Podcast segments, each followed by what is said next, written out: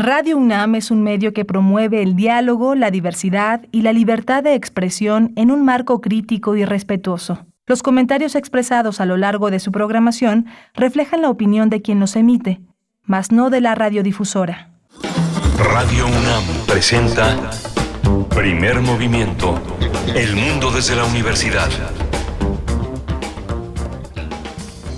Hola, buenos días. Ya son las 7 de la mañana con dos minutos. Son las 6 de la mañana con dos minutos allá en la ciudad de Chihuahua, en Ciudad Cuauhtémoc y Ciudad Juárez, donde nos enlazamos a partir de este momento con la radio universitaria en ese gran estado. Ellos tienen una programación local, pero en este espacio nos unificamos, nos unimos en la red de estaciones universitarias. Está hoy en esta, en esta, en esta mañana está Arturo González en la cabina, en los controles técnicos, Violeta Berber en la asistencia de producción. Frida Saldívar en la producción ejecutiva y en la conducción, mi compañera Berenice Camacho. Querida Berenice, buenos días. Buenos días, Miguel Ángel Quemain. Aquí estamos de nuevo cubriendo otro ciclo que es jueves, jueves 27 de enero de 2022. Les damos la bienvenida a través del 96.1 de la frecuencia modulada, del 860 de AM y en www.radio.unam.mx y en todos los espacios digitales también donde se replica esta señal, bueno, la señal digital de Radio UNAM. Iniciamos con nuestra emisión de hoy, donde tendremos una apertura para hablar de 17 Institutos de Estudios Críticos. Ya lo habíamos comentado, tú lo habías comentado muy puntualmente a lo largo de esta semana, Miguel Ángel, eh, que se está llevando a cabo desde el 24 y hasta el 29 de enero eh, el coloquio, el trigésimo segundo coloquio internacional. Y en el marco de este coloquio internacional mm, que organiza cada, cada tanto tiempo, cada seis meses, entiendo, eh, el, el coloquio internacional de 17 Instituto de Estudios Críticos, pues se lanzan dos plataformas, dos nuevas plataformas que vienen a complementar lo que ya platicábamos el semestre pasado. Eh, precisamente eh, se había lanzado la plataforma Critical Switch y ahora otras dos iniciativas que cierran, eh, pues lanzan un ciclo que se trata de La Mutual, una red social, y también de Mercado Flotante. Así es que bueno, sigue creciendo, se refuerza y madura 17 eh, Instituto de Estudios Críticos y estarán para conversar al respecto el doctor Andrés Gordillo, coordinador académico adjunto de ese instituto, y también Berenice Pardo, coordinadora del proyecto Mutual y Mercado Flotante. Sí, justamente, y bueno, vamos a tener también en la sección Todo es Historia el Tratado de Guadalupe Hidalgo que cumple años este próximo 2 de febrero. Vamos a tratar el tema con el doctor Alfredo Ávila. Él es investigador del Instituto de Investigaciones Históricas de la UNAM.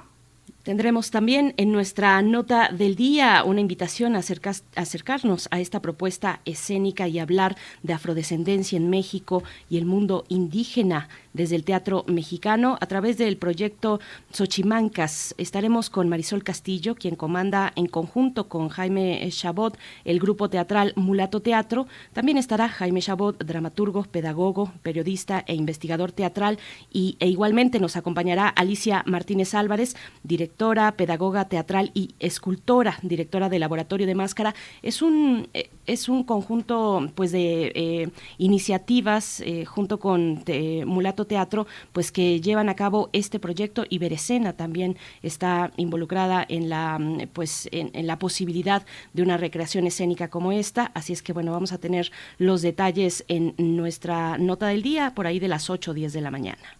Vamos a tener también eh, las recomendaciones, la participación de Verónica Ortiz en, en, este espacio. Siempre hay una una propuesta de lectura interesante. Esta vez está Ley Prusiner, Demencia y Memoria, que acaba de editar el Fondo de Cultura Económica. Y me tocará esta mañana también eh, la poesía necesaria. Ah, no, no, no, hoy le toca a Berenice Camacho. Se nos cruzan a veces los cables y los días, pero sí, yo tengo el gusto de compartir con ustedes la poesía de esta mañana y tendremos los mundos posibles hoy jueves con el doctor Alberto Betancourt, doctor en Historia, profesor de la Facultad de Filosofía y Letras de la UNAM, donde coordina el Observatorio del G20 y vamos a hablar con él. Nos propone eh, acercarnos a un tema pues muy muy profundo, muy importante. El Congreso Nacional Indígena se declara en, en alerta eh, pues eh, desde noviembre si no tengo malas fechas, en este momento, noviembre del año pasado, pues se han pronunciado en contra de las, los megaproyectos del presidente Andrés Manuel López Obrador, de esta declaración, ustedes recordarán, de tomarlas como, o este acuerdo para tomar las obras del gobierno actual como obras prioritarias y de seguridad nacional, pues bueno, el ángel de la, de la historia despliega sus alas, el Congreso Nacional Indígena se declara en alerta, es la manera en la que titula el doctor Alberto Betancourt su participación de hoy. Y vamos a cerrar esta emisión con derechos humanos. El informe anual de Human Rights Watch lo va a tratar Jacobo Dayan. Lo abrió, él, lo abrió a unos eh, minutos de que se diera a conocer este informe y hoy seguramente desarrollará algunos de los puntos más cercanos a su interés, a su necesidad de, de propuestas sobre los, las puntualizaciones de esta organización internacional. Por supuesto. Bueno, nosotros le dimos la semana pasada un abordaje eh, un poco más profundo del, tiempo que pueda tener Jacobo Dayan, pero bueno, también ya, habríamos, ya habíamos tratado eh, a mayor profundidad. Vamos a, tener la lectura que nos comparte al cierre de este programa Jacobo Dayan. Nos vamos en este momento con nuestra información de todos los días sobre COVID-19, información nacional, internacional y también de la UNAM. COVID-19 ante la pandemia, sigamos informados. Radio UNAM. La Secretaría de Salud informó que en las últimas 24 horas en México se registraron 532 nuevos lamentables decesos, por lo que el número de fallecimientos por esta enfermedad COVID-19 aumentó a 304.308. De acuerdo con el informe técnico que ofrecieron ayer las autoridades sanitarias, en este mismo periodo se registraron 48 mil 627 nuevos contagios, por lo que los casos confirmados acumulados aumentan a 4.779.296, mientras que las dosis de las diferentes vacunas aplicadas contra COVID-19 ya suman 161.997.209. Los casos activos estimados en todo el país por la Secretaría de Salud son 296.349. En información internacional, de acuerdo con un estudio publicado en la revista Science Immunology, no hay ninguna diferencia entre infectarse contra, con coronavirus y luego vacunarse o vacunarse y después infectarse. Los resultados de esta investigación señalan que en cualquiera de, las dos, de los dos casos se obtiene una respuesta inmunitaria muy robusta y sorprendentemente alta. Aunque el estudio se realizó antes de la aparición de Omicron, los investigadores esperan que las respuestas inmunitarias híbridas sean similares contra esta variante. En información de la UNAM, el 2021 fue el sexto año más caluroso a nivel global, con un aumento de 1.1 a 1.2 grados centígrados con respecto al periodo preindustrial. De acuerdo con expertos de la UNAM, ocho de los diez años más cálidos han ocurrido en la última década y hay estimaciones de que la temperatura aumentará a 1.5 grados centígrados para inicio de 2030 y a 2 grados para 2040 en el planeta con, con respecto a principios del siglo pasado. Francisco Estrada Porrúa, el coordinador del programa de investigación en cambio climático de la UNAM, advirtió que en nuestro país se calienta más rápido que el promedio global. Dijo que de continuar la inacción, la cifra crecerá a 2 grados centígrados para la década de 2040, con efectos devastadores en la agricultura y la economía nacional.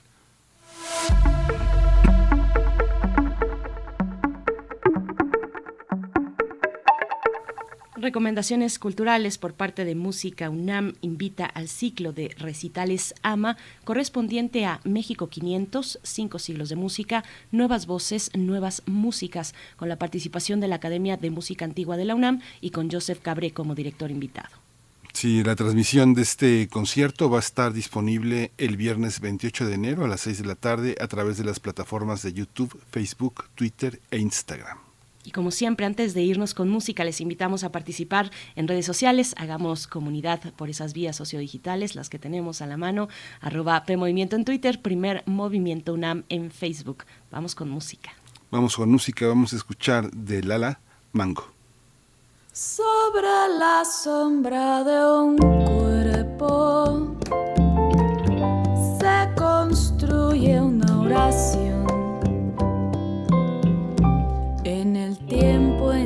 tiempo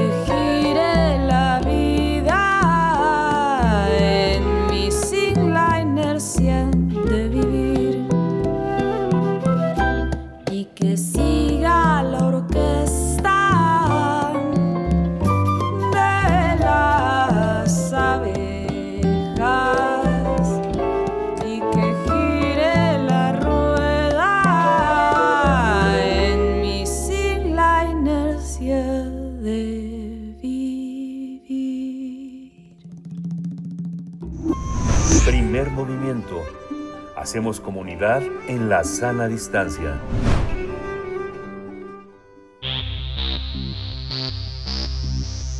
De festivales, ferias y más. Recomendaciones culturales. Las tres iniciativas Critical Switch, Mutual y Mercado Flotante son producto de dos décadas de vida de 17 Instituto de Estudios Críticos que nació en 2001. El trabajo de estas iniciativas se va a presentar en el marco de su 32 Coloquio Internacional Mutualidad que se realiza en línea ya desde el lunes pasado y hasta el 29 de enero. Cabe recordar que en el 2021 el instituto lanzó Critical Switch. Se trata de una plataforma digital de alcance internacional que sirve para proponer iniciativas en colaboración sobre temas sociales y culturales. Ahora en 2022 va a presentar Mutual, una nueva red social destinada a ser habitada por las comunidades de orientación crítica y lo hará al lado de Mercado Flotante que está enfocado en intercambiar bienes y servicios. Es así como estos tres dispositivos tienen como fin fortalecer los vínculos y las economías de sus participantes. Además, permitirá establecer vínculos entre personas y grupos afines nacional e internacionalmente. En este encuentro el público podrá disfrutar en formato virtual diversos debates donde van a participar, donde ya participan 36 investigadores, así como creadores y psicoanalistas de reconocida trayectoria que vienen de 10 países. Y pues vamos a conversar esta mañana sobre este coloquio, los 20, eh, las dos décadas de 17 Instituto de Estudios Críticos y estas plataformas que han lanzado durante esta semana. Eh, nos acompaña con este propósito dos invitados. Por mi parte yo presento al doctor Andrés Gordillo. Él es coordinador académico adjunto de 17 Instituto de Estudios Críticos. Doctor Andrés Gordillo, bienvenido a Primer Movimiento. Buenos días. ¿Qué tal? Buenos días. Muchas gracias por la invitación. Muchas gracias, Andrés. Está también Berenice Pardo. Ella coordina el proyecto de Mutual y Mercado Flotante. Le doy también la bienvenida. Buenos días, Berenice Pardo. Bienvenida a Primer Movimiento. Hola, buenos días. Muchas gracias. Gracias a ambos. Pues iniciamos nuestra charla. Yo creo que serán pocos, pocas las personas en la audiencia que no que no identifiquen eh, todavía la misión y la, y la trayectoria de este instituto, pero para ponernos un poco en contexto tal vez de algunos que, que no lo tienen en la mira y estar todos en el mismo punto, eh, le pido, doctor Andrés Gordillo, que, que, nos explique, que nos dé una introducción, qué es 17 Instituto de Estudios Críticos eh, desde aquel inicio y ahora a dos décadas que llega con este lanzamiento de estas plataformas. Claro, sí, muchas gracias. Pues eh, 17 eh, Instituto nace hace 20 años, ya 21 años, y pues eh, nace en la Ciudad de México en aquel momento, eh, pues en, en, esas fechas eh, nuevo, que recordemos fue eh, el nacimiento del siglo XXI, como eh, una respuesta, digamos, de crítica eh, al modo en el cual en ese momento eh, en español pues eh, había un esfuerzo digamos de común entre, entre varias eh, personas figuras instituciones que se preguntaran acerca de cómo es posible establecer un sociabilidad y al mismo tiempo un pensamiento crítico sin, eh, digamos, caer en, el lugar usual de eh, la reflexión por un lado y de la actividad social por otro. Es decir, cómo es posible lograr eh, hacer un sitio en el cual la intervención institucional de la crítica pudiera ser eh, al mismo tiempo una, eh, digamos, realización conjunta de abrir espacios para aquello que en aquel momento, eh, pues, eh, digamos que eran espacios marginales de pensamiento de diferentes iniciativas culturales, artísticas, etcétera. Eh, durante 20 años eh, se ha cultivado eh, sostenidamente este este proyecto que eh, en su seno, digamos, en su centro ha estado eh, permanentemente pues el trabajo heterogéneo, es decir, con iniciativas editoriales instituto y con otros esfuerzos, y lo mismo este, podríamos decir con, con digamos, con participaciones institucionales del modo más amplio. En resumen, podemos decir que pues el 17 desde hace 20 años se está encargado de, de, tomarse en serio esa pregunta por eh, digamos una nueva forma de establecer el, vínculo social y la autorreflexión de, de ello. Así en pocas palabras. Sí. Eso podría decir ahora. Muchas gracias. Eh, Berenice Pardo, eh, en, ahora en el marco del 32 Coloquio Internacional Mutualidad, lanzan estas dos plataformas, la Mutual y Mercado Flotante. ¿Cómo, cómo vienen estas dos iniciativas a, complementar en general a 17 eh, Instituto de Estudios Críticos y a lo que a una etapa anterior que inauguró Critical Switch también hace unos meses? Sí, bueno, como decía Andrés, el instituto se fundó hace ya 21 años en un contexto en el que México pasaba por una transición no solamente en términos democráticos, sino una transición de pensamiento, una transición social, económica, y han sucedido muchas cosas durante estos eh, 20, 21 años en los que se ha pensado eh, las formas de de actuar y, nuestra forma de pensar de ser en este país, pero también de ser en una región eh, eh, eh, hispanohablante, ¿no? En un territorio que es muy extenso, no solamente eh, física, sino conceptualmente. Entonces, la pregunta es hacia dónde vamos. Y yo creo que la, bueno, pues esto ya se ha dicho mucho, pero eh, la pandemia sí aceleró estas preguntas que nos hacemos sobre hacia dónde vamos y de qué forma. Entonces, bueno, en Mutual, Critical Switch este, y Mercado Flotante eh, no nacieron de la noche a la mañana, sino que fueron pensadas este, a través eh, de estas preguntas, ¿no? O sea, ¿cómo queremos hacer comunidades? Porque ya eh, el instituto se hizo de una comunidad muy grande, no solamente de colaboradores, sino de personas afines con el pensamiento crítico, y la idea es precisamente congregarlas en espacios en los que pueda haber una libertad eh, de, discusión de temas importantes, ¿no? Eh, y lo que queremos es que, bueno, este, lo, que queremos es expandirla a todo el público y ofrecer eh, varias varias cosas. Bueno, en primer lugar, Mutual gira en torno a tres ejes fundamentales, que es como, como ya dijeron, la congregación de comunidades de orientación crítica. En segundo lugar, la conversación, la creación de grupos y de foros con discusiones y planteamientos, debates de nivel eh, que puedan tener lugar en este espacio eh, y que nosotros no vamos a censurar. Porque una de las cuestiones que a los que nos enfrentamos quienes eh, investigamos, quienes estamos en el campo académico, pero también en el campo social y en el campo cultural, es que a veces nos vemos limitados por las propias reglas de, pues, de las redes sociales que, que, que rebasan por completo los intentos de gobernanza del Internet. Entonces, eh, de pronto nos vemos censurados, ¿no? En ideas, en debates. Aquí esto no va a suceder. Claro que hay un código de ética que no se puede, eh, que no se puede violar, eh, pero la idea no es censurar ideas ni propuestas. Y finalmente el tercer eje es el intercambio económico transversal. Y precisamente ahí es donde entra Mercado Flotante, que es una plataforma en la que los mutualistas eh, van a tener la posibilidad de hacer transacciones de bienes y de servicios. Eh, es una especie como de marketplace, perdón por el anglicismo, eh, en el que yo conozco ¿no? a la o el mutualista y entonces eh, se hace un intercambio con base en la confianza, que es esa misma confianza la que eh, también dirige eh, la mutual.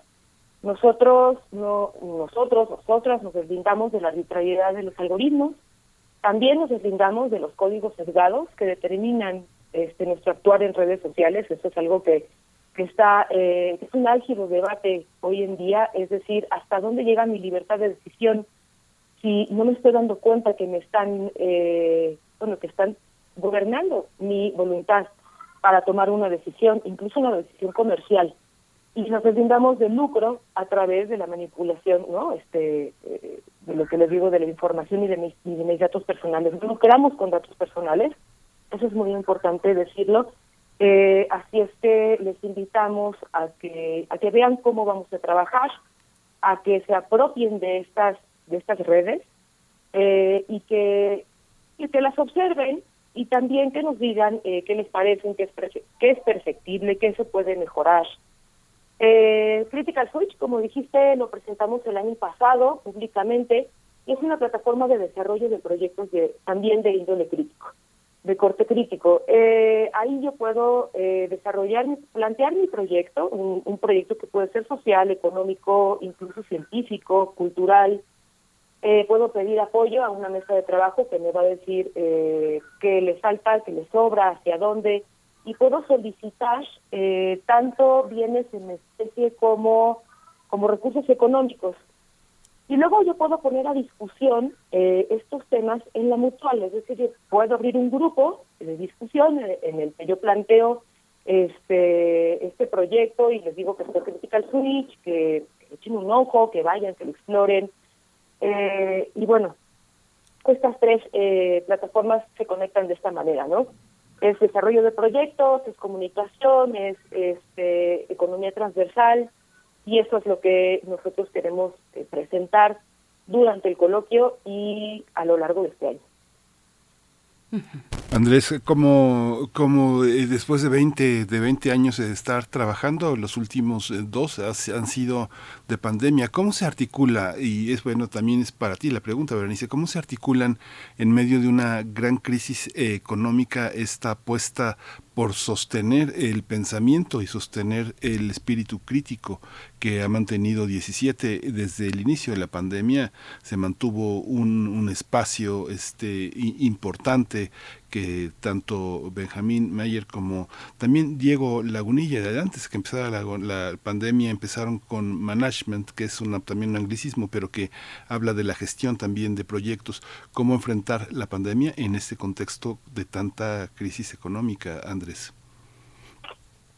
Sí, en efecto. Eh, es decir, eh, eh, eh, las crisis sociales, digamos, pensadas en, en, en un amplio sentido, digamos, en su dimensión histórica, eh, siempre han estado acompañadas, digamos, eh, al mismo tiempo que una eh, precipitación, digamos, de, complicaciones, de, de, pues como todos lo sabemos, de, de, dificultades, en la misma proporción que en la posibilidad, digamos, de abrir eh, nuevas eh, sendas, eh, pues hasta cierto punto no trazadas respecto a cómo nos organizamos. Digamos que eh, la historia no está escrita y el destino no está cerrado. Entonces, pues, eh, en ese sentido, eh, nos preguntamos eh, que si hay en el siglo XXI el lugar, digamos, o uno de los lugares más importantes en los que se socializa tanto economía como, eh, digamos, producción de discurso, opinión, en ciencia política, económica, etcétera, es esencialmente el Internet, pues entonces habría que explorar sus capacidades. Cuando digo que eh, habría que explorar las capacidades de, de, de Internet, es que eh, sería como muy eh, a veces limitado eh, pensar que eh, nuestra participación ahí como trabajadores, estudiantes, etcétera, no puede centrarse únicamente en las cinco redes sociales, digamos en las dinámicas que pues por su propia naturaleza el Internet eh, ha, propiciado, y que es al mismo tiempo eh, pues uno de los elementos que suscitan la crisis. Entonces, eh, pues, dentro de historia, digamos, de cualquier eh, punto que estemos rastrear, que la economía eh, no ha sido únicamente eh, formulada, digamos, socialmente como eh, el interés común de la acumulación de, capital como fin en sí mismo. Es decir, la acumulación es necesaria, pero no tiene que siempre acabar en el interés por hacer más y hacer más al infinito. Hay modos entonces de lograr eh, compartir eh, los elementos, digamos, materiales específicos que cada uno tiene y de organizar de otro modo, además del que ya conocemos, pues este eh, esta materia, digamos, estos materiales, para eh, comenzar a propiciar lo que ya está dado a cierto punto o lo que ya tenemos a nuestro alrededor para justamente eh, este, lograr generar este, este lugar de respiro y de fuga hacia otras iniciativas e ideas.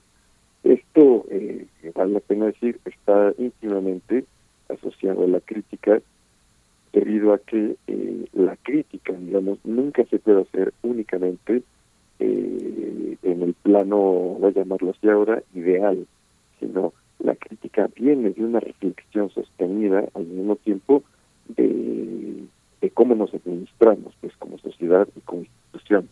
Digamos, una administración crítica eh, resultaría igual de, digamos, de, insulso, por llamarlo así, que una crítica sin una, eh, un, sin una reflexión de la administración. Y una administración en su sentido amplio, pues, en el sentido de cómo nos organizamos. Entonces, digamos que la propia crisis del presente eh, nos va impulsando, nos va dando herramientas al mismo tiempo, nunca seguras, nunca dadas, totalmente nunca resueltas, de cómo explorar ahí donde eh, no se ha puesto el dedo, ¿no? Y entonces, pues de ahí la, lo, eh, lo que mencionaba Berenice, la, la, la extraordinaria a veces, al mismo tiempo eh, el movimiento lógico de cómo la crítica tiene que eh, ahondar y avanzar allí eh, donde sucedemos, que es en el mercado en una red social y pues en Critical Switch. Entonces yo creo que más o menos eso podría eh, de mi parte avanzar en algún tipo de, respuesta. Berenice Pardo, ¿cómo, ¿cómo completarías esta, esta respuesta? Eh, bueno, pues yo únicamente quisiera agregar que eh, creo que estamos o somos testigos de, una inquietud por o, una toma de conciencia sobre cómo funciona ahora el capitalismo y si es que tiene límites y cuáles son. Entonces, eh, hay una diferencia entre el capitalismo y la transacción o la o los mercados, ¿no? O sea, el, eh, la transacción en, en términos este, de, mercados existió antes eh, del modelo capitalista. Entonces, se están poniendo a prueba, creo, los modelos eh, desarrollados a finales del siglo XIX eh, y ahora se están planteando otras formas de hacer eh, comunidad a través del mercado. Y por lo que nosotros apostamos es por lo que lo que se llama la, el mercado crítico.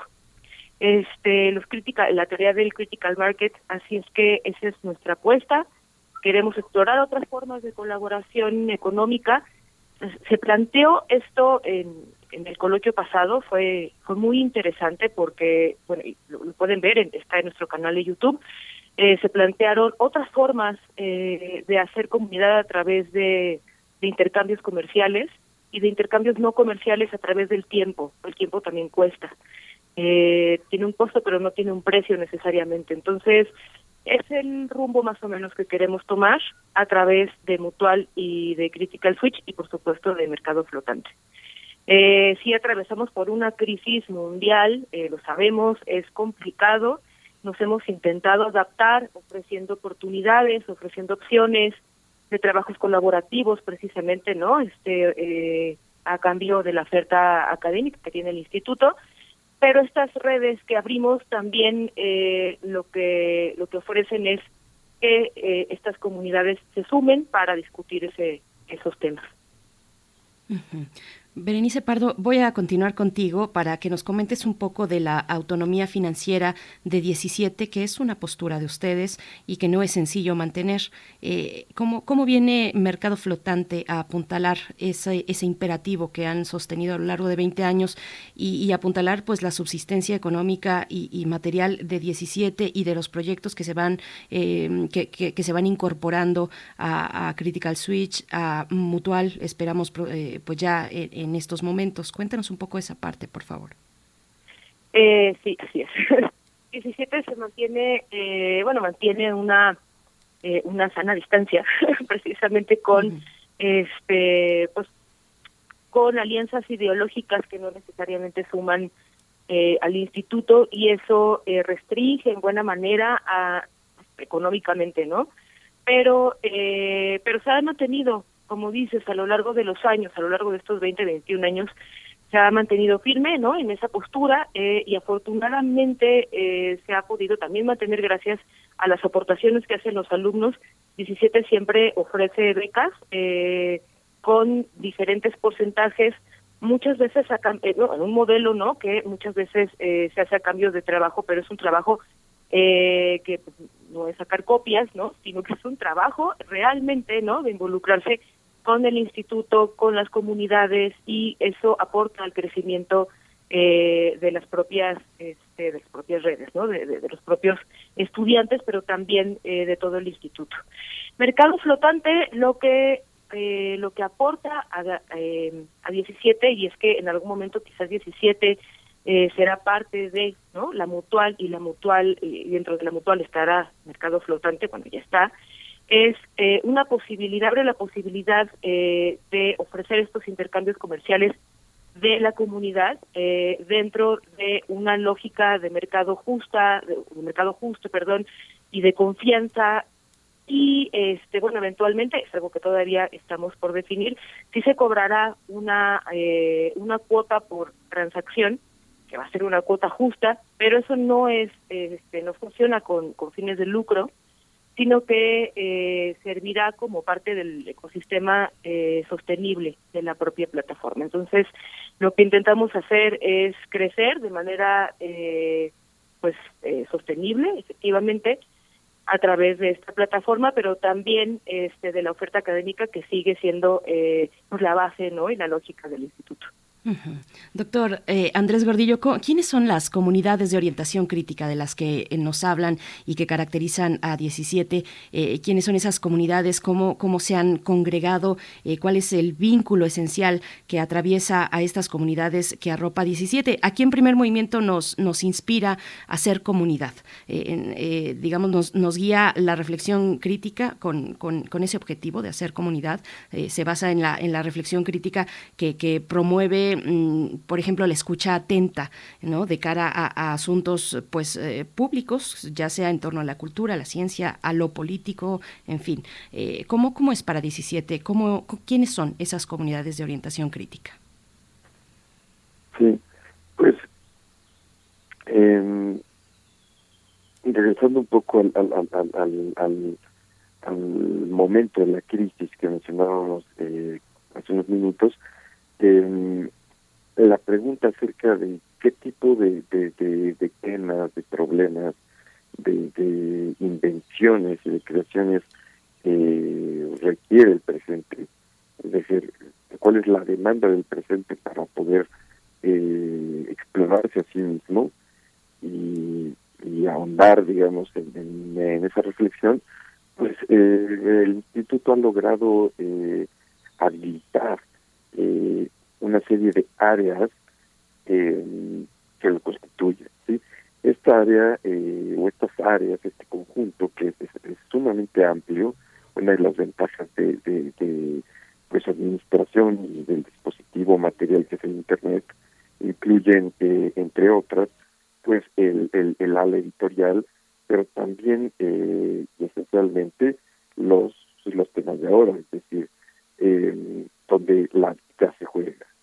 Y esto tiene que ver con la filosofía, el, el, psicoanálisis, la literatura, estudios de género, eh, estudios de historia, eh, estudios territoriales, eh, evidentemente la reflexión de política y tecnológica del performance, etcétera.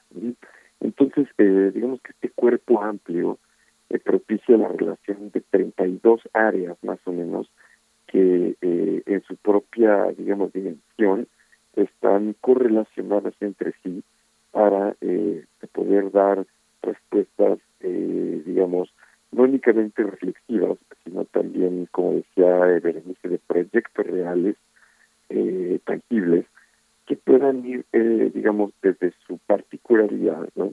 Desde la particularidad histórica, etcétera, eh, avanzar en ello. Y la única manera en que esto suceda es, eh, como ustedes ya conocen bien desde ese tiempo, la escucha, esencialmente la escucha y la pregunta. Y, y, y, y, y la necesaria, digamos, eh, conversación que todo esto suscita, pero es una conversación interesante y es una escucha especial, dado que eh, no es eh, no responde únicamente a la inmediatez, sino que hay todo un proyecto de trabajo que lo va sosteniendo. Digamos, imaginemos eh, una fogata, un fuego, que las brasas están permanentemente siendo activadas. Eso es lo que, digamos, las áreas que constituyen este eh, instituto, pues eh, alientan todo el tiempo. Entonces, pues en efecto, eh, y sin duda, eh, pues una reflexión mediática y, y, y de interlocución es eh, más que fundamental. Entonces, pues por ahí va este, este andar ya de, de, de 21 años. Uh -huh. Berenice, hay una, hay una parte que tiene que ver con el, la producción de conocimiento, pero no necesariamente institucionalizada en una eh, institución de educación superior. ¿Cómo funciona la parte eh, grupuscular y la parte de educación superior, tanto de universidades autónomas como universidades eh, privadas. Pienso eh, que 17 abrió sus puertas eh, proponiendo asignaturas y poniendo trabajos de materias que ni siquiera estaban contempladas en muchas universidades. El tema de la multidisciplinariedad ha sido una conquista. En el caso de la UNAM ha sido una conquista que ha llevado muchas décadas. ¿Cómo, sido, cómo es esta parte de producción de conocimiento, incidencia en las realidades eh, internacionales, sin fronteras, y la, y la participación universitaria y de grupos, Berenice? Así es, efectivamente 17 eh, el instituto introdujo asignaturas que no estaban contempladas en otras eh, en otras instancias educativas, esa es una de las razones por las cuales yo elegí estudiar el doctorado, eh, cursar el doctorado en, en 17, eh, porque me permite a mí como a la mayoría no de los estudiantes eh, pasar las fronteras de las disciplinas este, que, son muy porosas y que a veces otras eh, otras instituciones, sin ánimo de, crítica, por supuesto, eh, mantienen como muy a raya, ¿no? Eh, es decir, yo que soy historiadora del arte por formación eh, y tengo una maestría en filosofía política, no sabía muy bien cómo cómo compaginar estas dos disciplinas y 17 ofrece una libertad que se encuentra difícilmente en las instituciones porque no es impositiva eh, ejemplo de esto es, como ya lo mencionaba Andrés, pues su amplia este, oferta de áreas. Eh, no son facultades, sino ni departamentos, no son áreas, eh, áreas de estudio porque son eh, casi casi como territorios físicos, no, a explorar.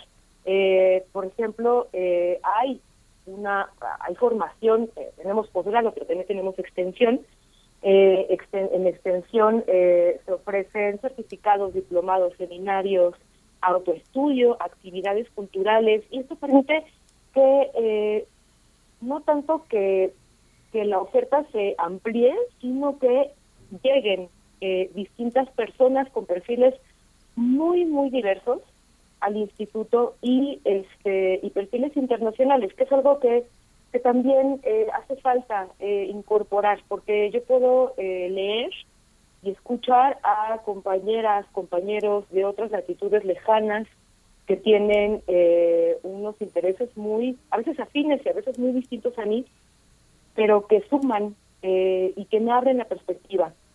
El hecho de, convivir con personas eh, cuyas disciplinas originarias son tan diversas eh, hace rico a este instituto y a la comunidad, que es precisamente a lo que estamos apostando. Andrés, eh, ya por último nos acercamos al final, pero bueno, hay que, ¿cómo nos registramos? ¿Cómo participamos? Ahorita está justamente en línea eh, el coloquio y podemos entender eh, cómo son los niveles de discusión, pero también quisiéramos saber cómo invitamos a, a nuestros radioescuchas a formar parte de este proyecto, a inscribirse. Sí, claro. pueden, eh, invitados, en principio, bienvenidos. Este, eh, pueden visitar la página principal, es 17edu.org, y allí eh, verán la página eh, es un recuadro que se llama eh, Coloquio Mutualidad. Allí podrán eh, ver el, el, calendario y el organigrama y lo pueden seguir a partir de las redes del instituto, no solo la mutual, sino también en Instagram, en Facebook, etcétera, y en YouTube. Y eh, esto es importante con la reciente iniciativa del instituto que es 17 radio, 17 con número, punto org. Allí se dan eh, pues, las discusiones, lo cual pues, eh, justamente posibilita un, un, seguimiento pues, no usual, digamos, de este tipo de conversaciones.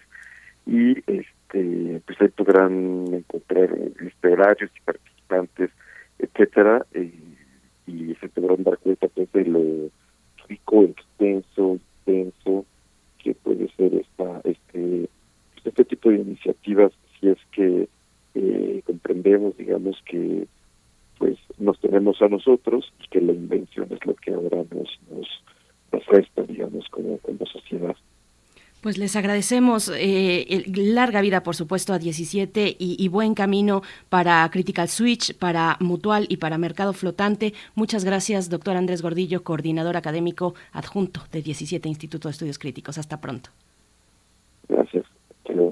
Igualmente, Berenice Pardo, bueno, ahí están las, las coordenadas para acercarnos. Eh, hay todo, todo un proceso también, pero acercarse a esta red social, eh, la mutual, y con eso también tener acceso al mercado flotante. Muchas gracias, Berenice Pardo, coordinadora del proyecto de Mutual y Mercado Flotante. Hasta pronto.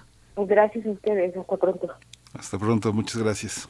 Muy bien, pues vamos a ir con música, Miguel Ángel, directamente para después tener la participación del doctor Alfredo Ávila. Esto que va a sonar está a cargo de Bomba Estéreo y Nidia Góngora también con Monte y Sonic Forest. Déjame respirar, se titula.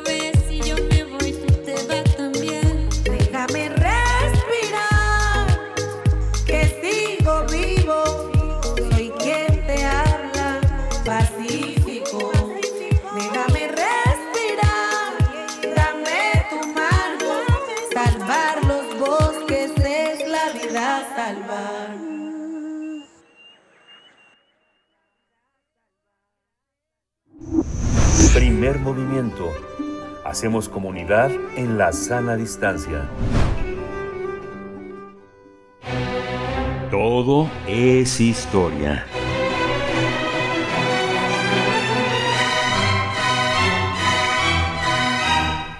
Próximo 2 de febrero se cumplen 174, 174 años del Tratado de Guadalupe Hidalgo que cedía pues más de la mitad del territorio mexicano a los Estados Unidos y para hablar al respecto, dar una revisión de este tema, nos acompaña el doctor Alfredo Ávila, investigador del Instituto de Investigaciones Históricas de la UNAM. ¿Cómo estás esta mañana? Eh, qué gusto escucharte, Alfredo Ávila. Bienvenido. Buenos días. buenos días al público, Miguel Ángel. Buenos días, Alfredo. Eh, pues sí, se, cumple, eh, eh, estamos cerca del, del, aniversario del Tratado de Guadalupe Hidalgo y eh, ciertamente no no es una fecha redonda de que, que, se van a conmemorar, pero me parece me parece interesante ponerle atención a, ese tratado, entre otras cosas, porque se trata de un tratado vigente, es decir, sabemos que hay muchísimos muchísimos acuerdos que luego se se rompieron y, se tuvo que hacer, se tuvieron que hacer nuevas negociaciones. Por ejemplo, el, propio tratado de, eh, reconocimiento de, México con España, pues eh, en distintos momentos se rompieron relaciones diplomáticas y tuvieron que volver a hacer eh, estos acuerdos. Pero el tratado, el tratado de, de paz, amistad, límites y arreglo definitivo, que ese es el nombre, entre Estados Unidos mexicanos y los Estados Unidos de América, ese sigue sigue vigente, aunque se le han hecho algunas algunas modificaciones que, también son son interesantes. El, el tratado es como como la mayor parte del público sabe, es el tratado que puso fin a la guerra, que puso fin a la guerra entre entre México y Estados Unidos y eh, esto explica en muy buena medida las condiciones eh, por las eh, eh, en las que fue en las que fue hecho porque es un tratado en el que México está ya perdido es decir no no no tiene posibilidad de, negociar. El, es un acuerdo entre un país que que ya había perdido en, la práctica los territorios del norte había perdido los territorios de California de Nuevo México Texas ya se había anexado a Estados Unidos desde hacía un par de años antes y, bueno, incluso los, estadounidenses habían avanzado también sobre otros territorios que, al final en el tratado ya no se no se quedaron eh, como estadounidenses. Hay que recordar que los Estados Unidos pues ocuparon prácticamente toda toda California y todo el, río Colorado. En el tratado se eh, se le permitió a México tener un paso de tierra entre Sonora y Baja California eh, porque de otra manera, pues aquello hubiera, se hubieran quedado desconectados eh, eh, Baja California y, Sonora, pero en la práctica ya estaban allí las tropas estadounidenses que también habían ocupado militarmente, pues los todos los puertos, los principales puertos del del país y, y había ingresado el ejército estadounidense a través del puerto de Veracruz por Puebla a la Ciudad de México. El gobierno mexicano salió huyendo en septiembre de 1847. Eh, hubo un momento en el que en el que no sabía ni siquiera quién estaba al frente del gobierno mexicano, simplemente porque Antonio López de Santana, el presidente, pues abandonó, se, fue, no, no, no, no se supo, no se supo más de él. El presidente de la Suprema Corte de Justicia, eh, Manuel de la Peña y Peña, pues tuvo que hacerse, tuvo que hacerse cargo y, eh, y pues inició las negociaciones con, eh, eh, con el agente estadounidense Nicolás Trist, que, que además ahí es un, caso un poco extraño porque, porque Nicolás Trist había estado enviando información al gobierno de, eh, de Estados Unidos, al gobierno de James Polk, acerca de cómo se podían hacer las negociaciones y James Polk simplemente dijo no no no no me gusta cómo estás negociando eh, eh, yo quiero que vayas por por más quiero que, obligues a México a firmar una serie de de, cláusulas que le permitan al ejército de Estados Unidos pasar por cualquier parte de su territorio. Y, eh, eh y Trist decidió no obedecerlo, lo cual ocasionó que, que, que el presidente Polk le retirara eh, oficialmente su encargo, pero Trist, apoyado por eh, eh Winfield Scott, por el, comandante del, ejército de Estados Unidos en México, que ya estaba en la capital, eh, decidió seguir adelante con las con las negociaciones y mandar el, el, tratado al Senado de los Estados Unidos sin importarle lo, que pensara el presidente. Y el presidente Polk pues ya no tuvo más eh, opción que que aceptar eh, eh, ese ese tratado que se sometió ante el Congreso para para su ratificación. Y del lado mexicano Bernardo Couto Luis González Cuevas Luis de la Rosa Miguel Atristain fueron quienes se, pusieron a negociar y establecieron este este tratado firmado en la Villa de Guadalupe, de allí de su nombre, para eh, en el que finalmente se, se declaró la paz. De hecho, el primer artículo es el, establecimiento de la paz. Sin embargo, también se trata de un, de, un tratado de límites. Es el tratado en el que se establecen, en el que se establecen los límites, y esa es la parte de la vigencia que tiene este tratado todavía hasta el día de hoy, con, como dije, algunos cambios. ¿no? los más importantes es el, acuerdo que se hizo después para la cesión de la Mesilla, este territorio que se vendió en la época de la última dictadura de Antonio López de, Santa Ana, y después con arreglos eh, eh, respecto al cambio de los cauces de los ríos, particularmente el río Bravo, que eh, cambia de cauce y esto hace que que se tenga que, que, arreglar de una manera diferente, ya más científica en el siglo XX, eh, eh, indicando coordenadas y no simplemente diciendo que por el margen del, del río. Eh, también se han hecho algunos acuerdos, sobre todo en la época de López Mateos, pero también después, en los años 70, para el uso de las aguas, el uso de las aguas internacionales, que, eh, que pues sabemos que, que, que ahora con, con el cambio climático y los problemas de abastecimiento de agua en esa zona del suroeste de Estados Unidos y del norte de México, pues eh, está generando conflictos entre entre los estados estadounidenses y los y los mexicanos. El, ¿por, qué resulta entonces importante recordar recordar este, este tratado? Primero por lo que acabo de decir, ese tratado de paz es un tratado mediante el cual el gobierno de Estados Unidos se comprometió a pagar eh, 15 eh, millones de dólares a México por los territorios que se anexaron, que se incorporaron a Estados Unidos eh, al mismo tiempo, Estados Unidos eh, aceptó que se le pagaría a los eh, a, aquellas personas, a aquellos ciudadanos estadounidenses que tenían reclamaciones al gobierno al gobierno mexicano, es decir, cuando cuando los estadounidenses a lo largo de la guerra o incluso antes veían estropeados sus negocios por alguna omisión del gobierno mexicano, pues lo demandaban. ese pago también lo harían los estadounidenses y el y, además se fija cómo cómo se va a usar los ríos para el transporte de buques de ciudadanos el tema del río Colorado como dije que, es bien bien importante porque los estadounidenses querían seguir usando el río Colorado hasta su desembocadura en el Golfo de, Baja California eh, pero se le permitió a México tener un, una, un trozo de tierra que uniera Baja California y, y Sonora. Pero, pero uno de los artículos más importantes y que muchas veces pasa inadvertido es el artículo eh, decimoprimero y, y, quiero quiero comentarlo porque ese artículo eh, obligaba, así decías, los Estados Unidos se van a comprometer a controlar a las tribus indígenas y a los eh, eh a, los criminales que hubiera en la frontera, es decir, criminales que cometían delitos del lado mexicano y luego huían a Estados Unidos para escapar de la justicia mexicana o al revés, eh, mexicanos que iban, cometían delitos de aquel lado y luego regresaban a México.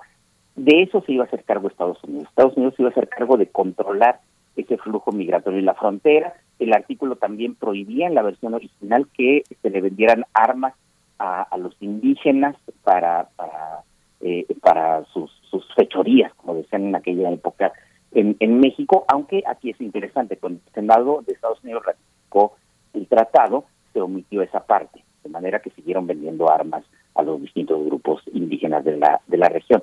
¿Por qué, digo que esto es interesante? Porque se le dio a Estados Unidos esa, eh, esa responsabilidad como obligación, pero en la práctica lo que hizo México fue renunciar al ejercicio de su soberanía en el control fronterizo. Y esto ocasionó problemas enormes para México. ocasionó problemas enormes porque los estadounidenses, por supuesto, eh, vigilaban mucho cuando algunos grupos de mexicanos o de indígenas asentados en México entraban a su territorio para saquear, allí sí cumplían esa parte del tratado, pero cuando eh, era al revés, cuando de aquel lado venían a México, entonces allí el gobierno de Estados Unidos se hacía tonto, no no vigilaba, no no le importaba y por lo tanto eh, eh, al final resultó ser una cosa muy dañina para México que perdió el control de la frontera. Y esto, esto es importante señalarlo porque habla de, de, esta experiencia que tienen muchas personas en México de cruzar por la frontera de Estados Unidos y ver que cuando cruzas la frontera para Estados Unidos te revisan el auto, te revisan tus cosas, pero cuando es al revés, no. Cuando, cuando es al revés, entras a México sin importar eh, eh, lo que traigas con, contigo y el, el tráfico de armas y de todas estas cosas, pues bueno, sigue allí y es en buena medida esto, ¿no? No, no digo que sea consecuencia del tratado, pero, pero ya era como un indicio de cómo México renuncia a ejercer su soberanía frente al país vecino en materia de tráfico de tráfico fronterizo y pues lo, el mucho daño que eso ha ocasionado a este país. Bien, pues Alfredo Ávila, muchas gracias por, por eh, pues este repaso. Recientemente, muy tangencialmente, ese capítulo de nuestra historia ha salido a, a, reducir de nuestra historia bilateral, ahora en el contexto del conflicto entre Ucrania y Rusia, eh, cuando recientemente Vladimir Putin preguntaba si acaso México y Estados Unidos nunca habían tenido disputas, a quién le, pertenecía California, pregunta Putin, a quién Texas se les ha olvidado, decía él, eh, hace, hace pocos días esto, recientemente. Te agradecemos sí, sí, esta, claro. esta participación. Bueno, y gracias, hasta luego. Gracias, hasta pronto, hasta pronto, Chihuahua. Nos escuchamos mañana de 6 a 7, de 7 a 8. Quédese aquí en primer movimiento. Regresamos en un momento. Síguenos en redes sociales. Encuéntranos en Facebook como Primer Movimiento y en Twitter como arroba PMovimiento. Hagamos comunidad.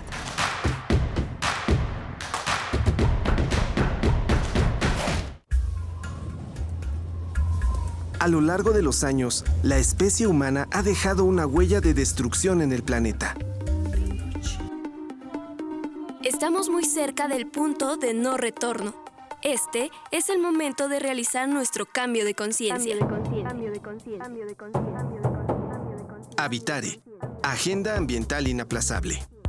Te invitamos a escuchar las labores que hacen nuestras científicas y científicos para tratar de salvar nuestra casa. Y las recomendaciones para que desde tu trinchera ayudes a cuidar el ambiente.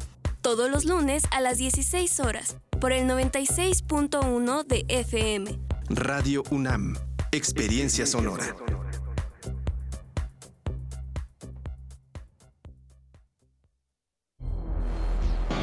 Un susurro el epicentro de las vibraciones del mundo,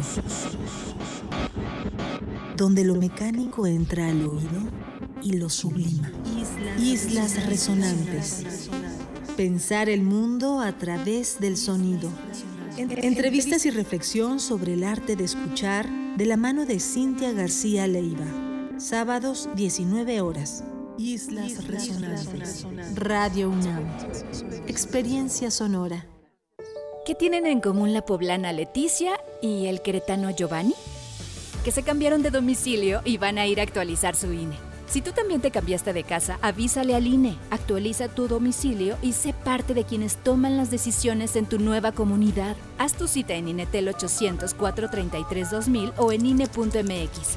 Podemos pensar de forma distinta, pero tenemos algo que nos une, nuestro INE. INE nos une. 46 emisoras de 17 países de Europa, América y África. Esa es la red de Mundofonías, música para descubrir el mundo. Todos los sábados a las 18 horas por el 96.1 de FM. Radio UNAM. Experiencia sonora.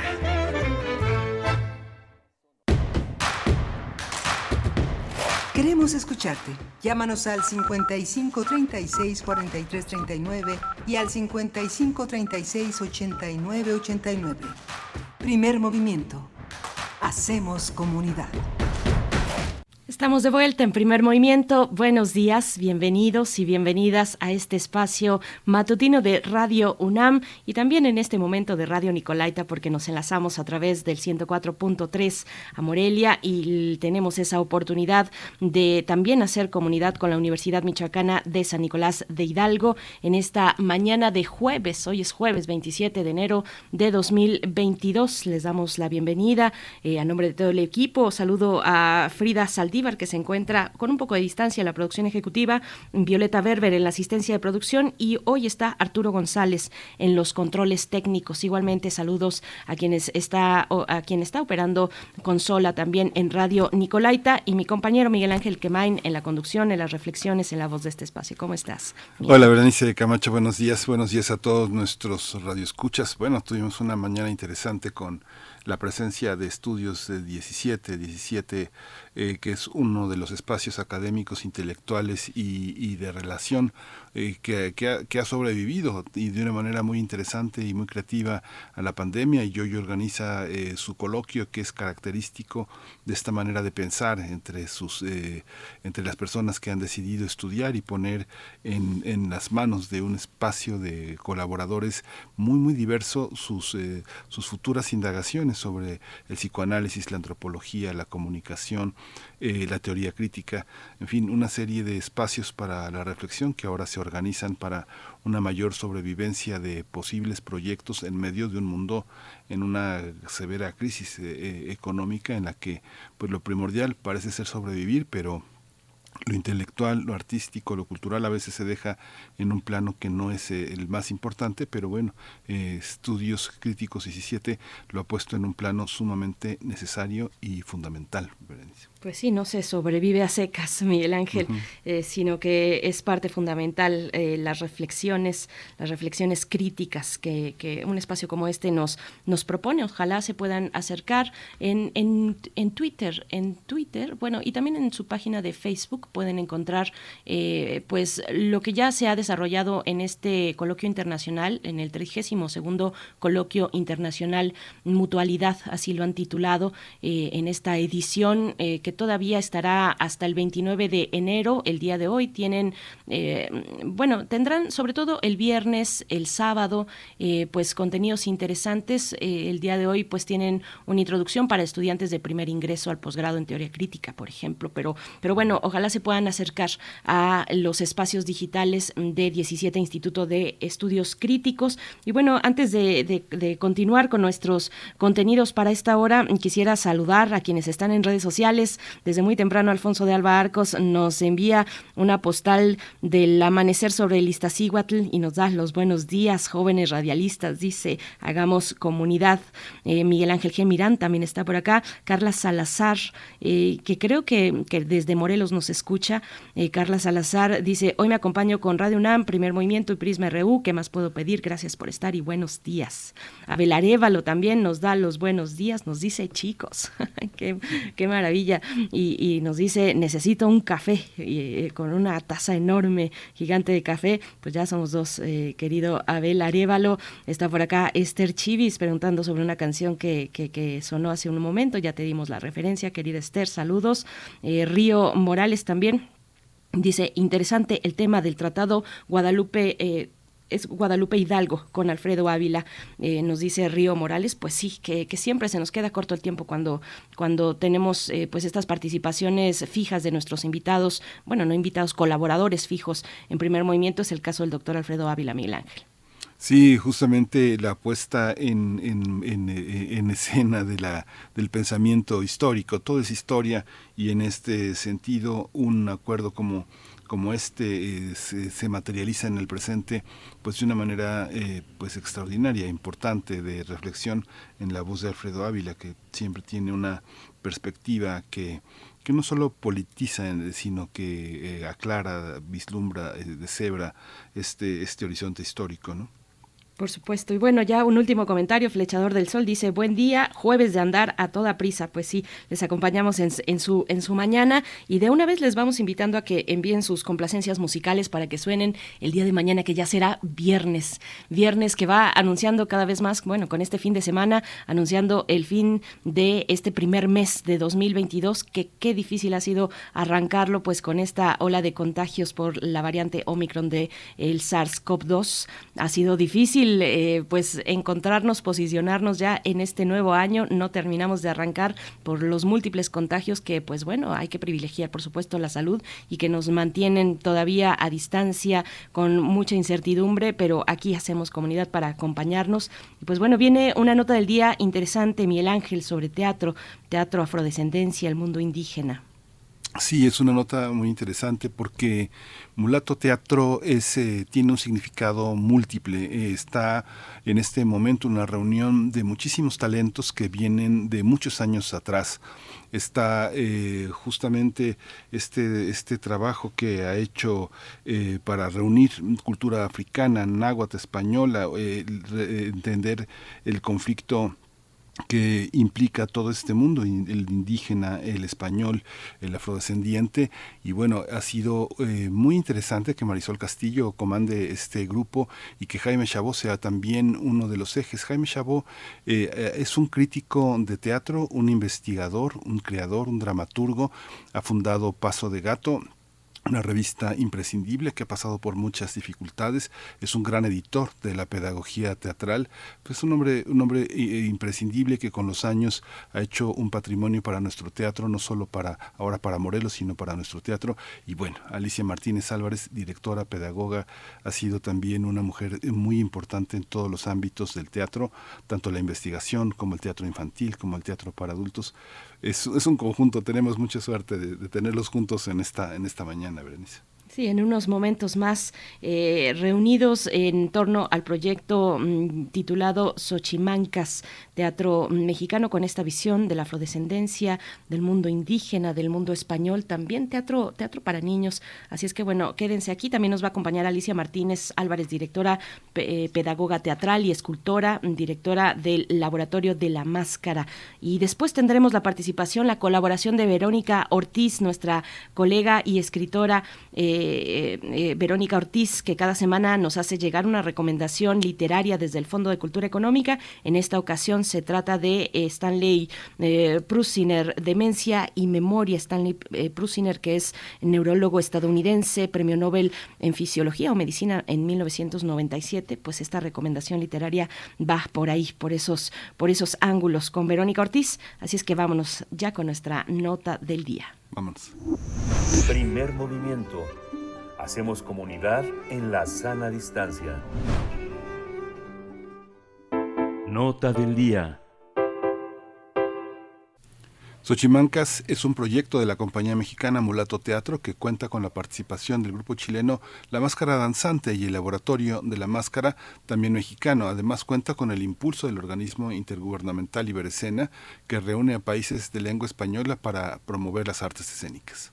Esta historia cuenta el encuentro entre Dominga, que es afrodescendiente, Quetzali, que es indígena, y Diego, español. El choque se da precisamente en el poblado de Xochimancas, un lugar que desde su fundación en 1621 ha sido asentamiento de habitantes de las tres identidades étnicas. Al conocerse, los personajes descubrirán que sus similitudes son muchas más e infinitamente más valiosas e importantes que sus diferencias.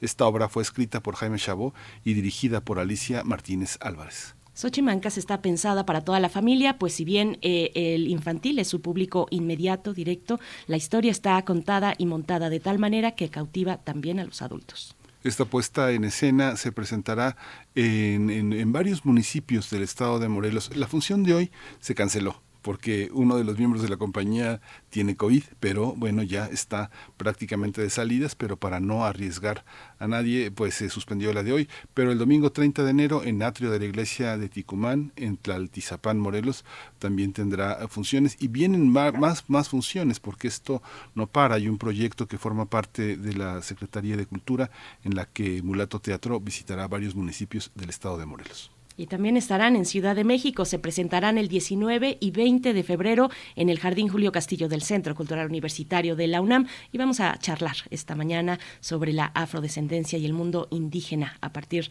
de este montaje de la compañía Mulato Teatro. Nos acompañan sus artífices. Presento por mi parte a Marisol Castillo, quien comanda en conjunto con Jaime Chabot el grupo teatral Mulato Teatro, cuya sede principal está en el municipio de Tlaltizapan, Morelos. Buenos días. Marisol Castillo, bienvenida a Primer Movimiento.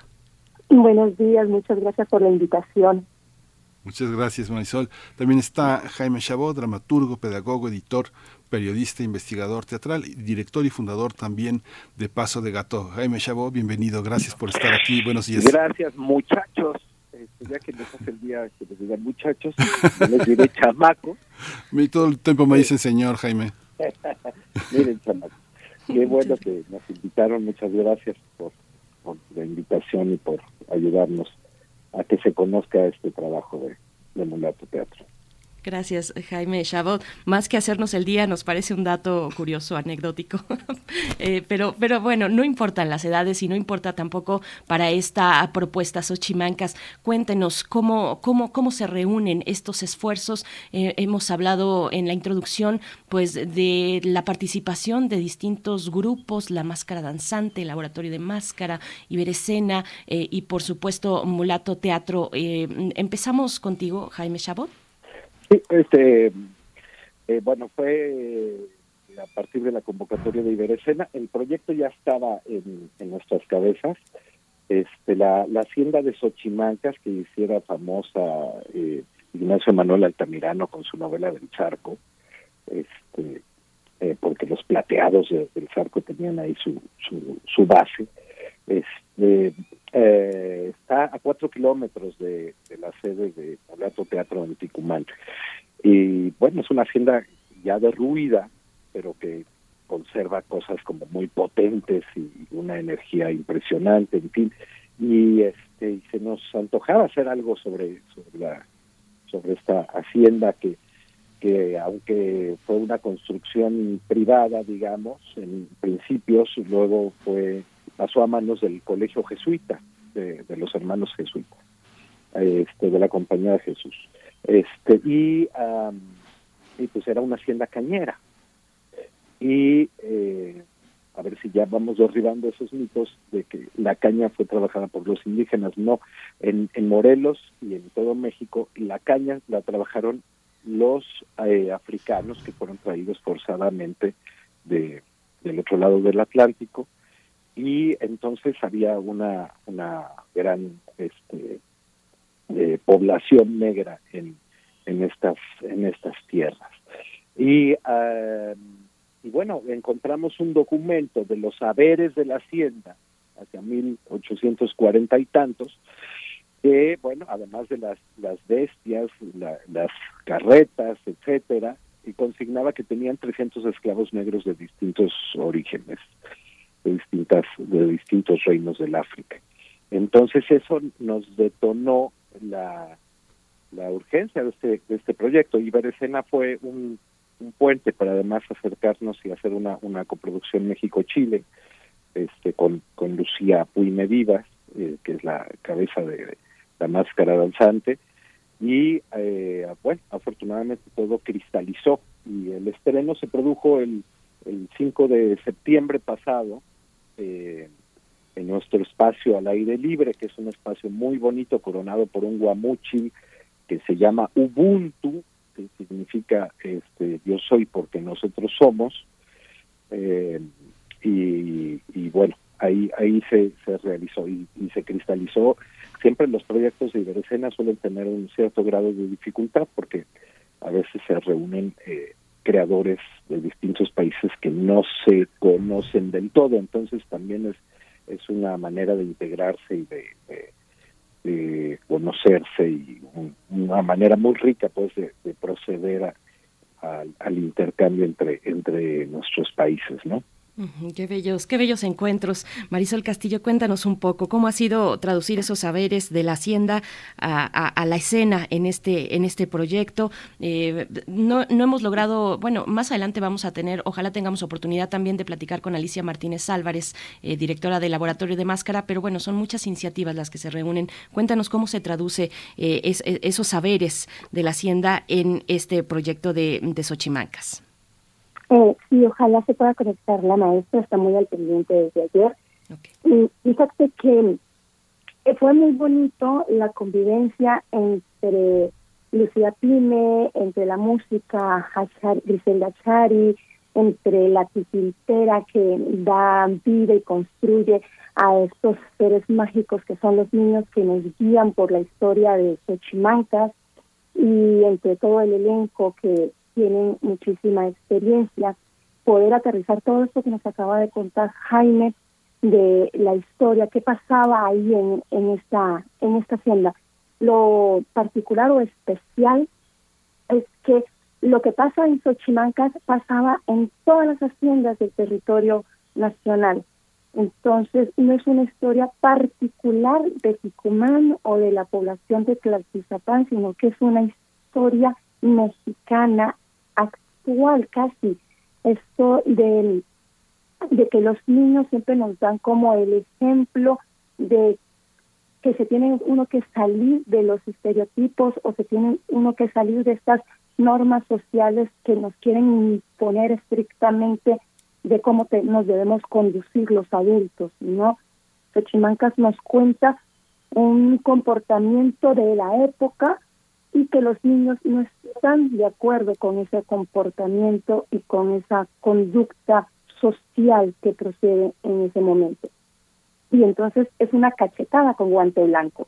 Me encanta que en un momento de la obra uno, uno de los niños son, es el que transmite el mensaje claro, directo y un regaño muy puntual a los adultos de, por favor, están cometiendo un un crimen ante la humanidad, ante nosotros, ante nuestros ojos, ante nuestro ser, así que eh, despierten. E, ese es el llamado de atención para todos. Despertemos porque la amistad no se debe em, condicionar ni por color de piel, ni por clase social, etcétera, etcétera, etcétera. Y eso es un llamado que le hacemos a, eh, que nos hace la infancia actual, ¿no? Todos los derechos que se, que, se tienen y se deberían de proteger hacia la infancia. Ese es el llamado que hace Xochimancas y es un tema súper actual, si pueden verlo. Entonces fue muy lindo poder contar con la presencia de Lucía, que es la coreógrafa, y estar jugando con estos movimientos, estar jugando con todos los elementos, porque en el mundo indígena todo lo espiritual está muy presente también en el mundo africano eh, estamos con, con todas estas deidades y ir aterrizando la teoría con también la sapienza de la maestra Alicia fue muy enriquecedor. Y la puesta en escena lo demuestra cada que la llevamos a algún público diferente. El público sale agradecido gratamente eh, agradecido con el con todo el trazo escénico y con el discurso que se maneja ahí. Es muy claro, o sea, el discurso eh, es un llamado a atención con esto de las ventas de las diferentes etnias o el maltrato a la diferente etnia, en este caso a la afromexicana, no o a la afrodescendiente, por la época en que se trata, pero algo que sí se trabaja muy lindo en el, en el montaje es este rompimiento de clichés y de estereotipos que le damos a, a los afromexicanos. En, en nuestro montaje, por ejemplo, la actriz, en este caso yo, afrodescendiente, en vez de quedarme solo encasillada a ser al esclavo en este momento, interpreto a la marquesa, ¿no? Entonces, que un espectador, que una niña afro espectadora me esté viendo a mí como la marquesa, ya es darle un espejo de posibilidades que ella puede hacer cualquier cosa que se proponga en las artes escénicas.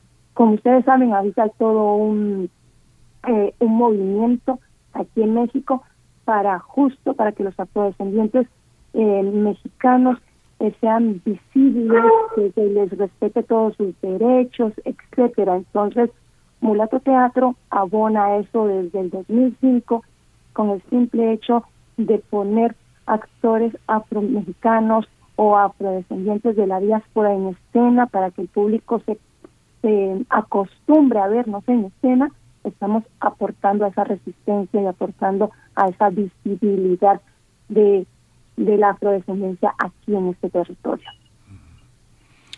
Ahí, eh, Marisol, sigo contigo porque es la, es, la, es la punta de un iceberg, Mulato Teatro. Finalmente, eh, desde hace mucho tiempo, en algún momento tenía oportunidad de conversar con Jaime Chabó, que, desde, que yo creo que desde el principio de su carrera la historia ha sido como un leitmotiv de sus indagaciones y ahora estar en, en Morelos implica ya no solo quedarse en la revolución mexicana, sino ir al fondo, al fondo de las, de las tradiciones y como una, como una especie de familia teatral, porque todos los que participan en Mulato Teatro tienen un compromiso extenso. Sí, tú, tú te vas a ir en algún momento, Jaime, porque va a venir la maestra Alicia Martínez, pero cuéntanos un poco cómo ha sido esta capacidad capacidad tuya también de trabajar como dramaturgo en función también de la gente en Morelos, de la gente que participa con ustedes y de un proyecto ideológicamente tan fuerte. ¿Cómo, cómo ha sido este proceso de entender y, de, y, tan radical? ¿no?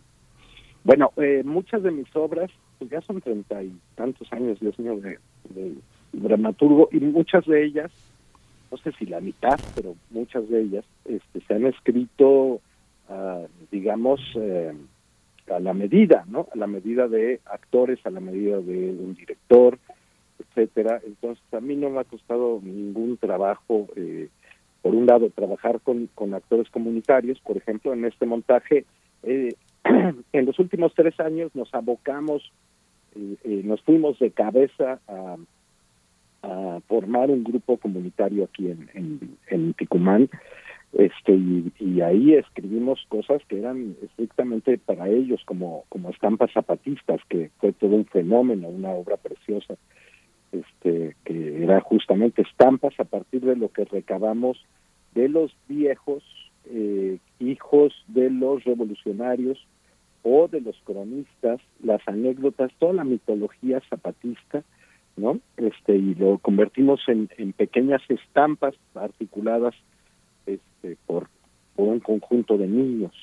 Este, y en, en este caso tenemos eh, una actriz comunitaria y una actriz eh, que es también titiritera, eh, porque los títeres funcionan fantásticamente en este en este montaje, son de Alejandra Velo los títeres, este y eh, la realidad es que, que aquí estuvimos trabajando más bien con, con cuatro actores profesionales y una actriz comunitaria, ¿no? Azul Ruiz eh, y Julián Perdomo, Ernesto García, Marisol misma y, y Bárbara Barberi, pues son actores ya profesionales, este, eh, aunque Bárbara sí es oriunda de, de acá de Ticumán. Y eh, y pues fue hacer la, la obra a la medida, a la medida de, de, esta de este crew, ¿no? Este y y la verdad fue consiguiendo en um, en meter eh, desde hace algunos montajes y de algunos textos hemos hemos eh, eh, pues, hecho hincapié en recuperar o en poner en valor la lengua náhuatl, que aquí se ha perdido, ya han muerto los últimos nahuablantes, ¿no? Eso va a unos pasos acelerados, la pérdida de las lenguas originarias, brutal, ¿no? Entonces, eh, introducir el náhuatl y en esta obra introducir también la lengua congo, ¿no? Entonces es, eh, tiene, no es, no podríamos decir que es trilingüe, o sea, eh, eh, da la impresión de que es trilingüe porque hay eh, eh, frases y, y, diálogos en náhuatl y en lengua congo, este, pero es más una pátina este, que le hemos dado porque tampoco mis alcances llegan hasta allá, ¿no? Eh, ¿qué, más daría yo? Este, pero bueno, eh, y es ya nuestro séptimo, octavo montaje este, sobre la afromexicanidad, ¿no? Empezamos en 2006 con, con eh, la obra de teatro para niños Pipí, en donde Marisol estaba en escena y los niños veían a una mujer afro en escena con una historia que no era este, hablar de la historia de los afrodescendientes. Luego vino Cuentos eróticos africanos, que esa es una obra completamente afro, es la historia de la humanidad a través del sexo desde la cosmogonía africana, una cosa muy fina, no, no, no vulgar, eh, muy divertida, muy simpática. Y luego empezamos con otras, con otras obras como eh, Cocinando con Elisa, que es una obra argentina de Lucía Laragione, que yo la adapté a la época porfiriana, ¿no? Con esta María del Carmen Farías y Marisol, este luego vendría Yanga, Niños Chocolate, este Domingo Angola, que por cierto Domingo Angola también va a regresar a finales de febrero a la escena, que es una historia a partir de eh, una la paleografía de, un proceso inquisitorial que nos facilitó Maya Ramos Smith sobre un titiritero negro que estuvo en esta zona, que caminó por estos lares, este, que se le siguió un proceso inquisitorial por hacer hablar palitos inanimados y hablar con una serpiente. Eso viene ya inmediatamente después de, de esta temporada de Xochimancas y este y bueno pues eh, yo creo que, que eh, nosotros eh, encontramos una beta primero por un impulso y por una necesidad y una urgencia de hablar de lo afro en México pero que vimos con un filón inagotable inagotable. La historia de la afromexicanidad está por contarse no ha sido contada pues Jaime Chabot, te agradecemos muchísimo. Te tenemos que despedir porque bueno, va a estar presente Alicia Martínez y te agradecemos mucho esta, esta presencia. Gracias, Jaime. Le doy el paso a la maestrísima. Gracias. Marisol, Marisol, eh, eh, gracias Jaime. Marisol, hay una parte, a lo mejor yo me equivoco, pero tengo la impresión de que hay una fuerza eh, femenina eh, infantil en la en la en Mulato Teatro hay una parte en la que hay muchas mujeres que, que dirigen que arman todo este escenario y pues ha sido muy conmovedor ver cómo en el escenario de Morelos, en el escenario municipal, pues eh, ha, habido una gran, una gran presencia de mujeres. También hay hombres, pero hay una parte que es un motor eh, muy fuerte.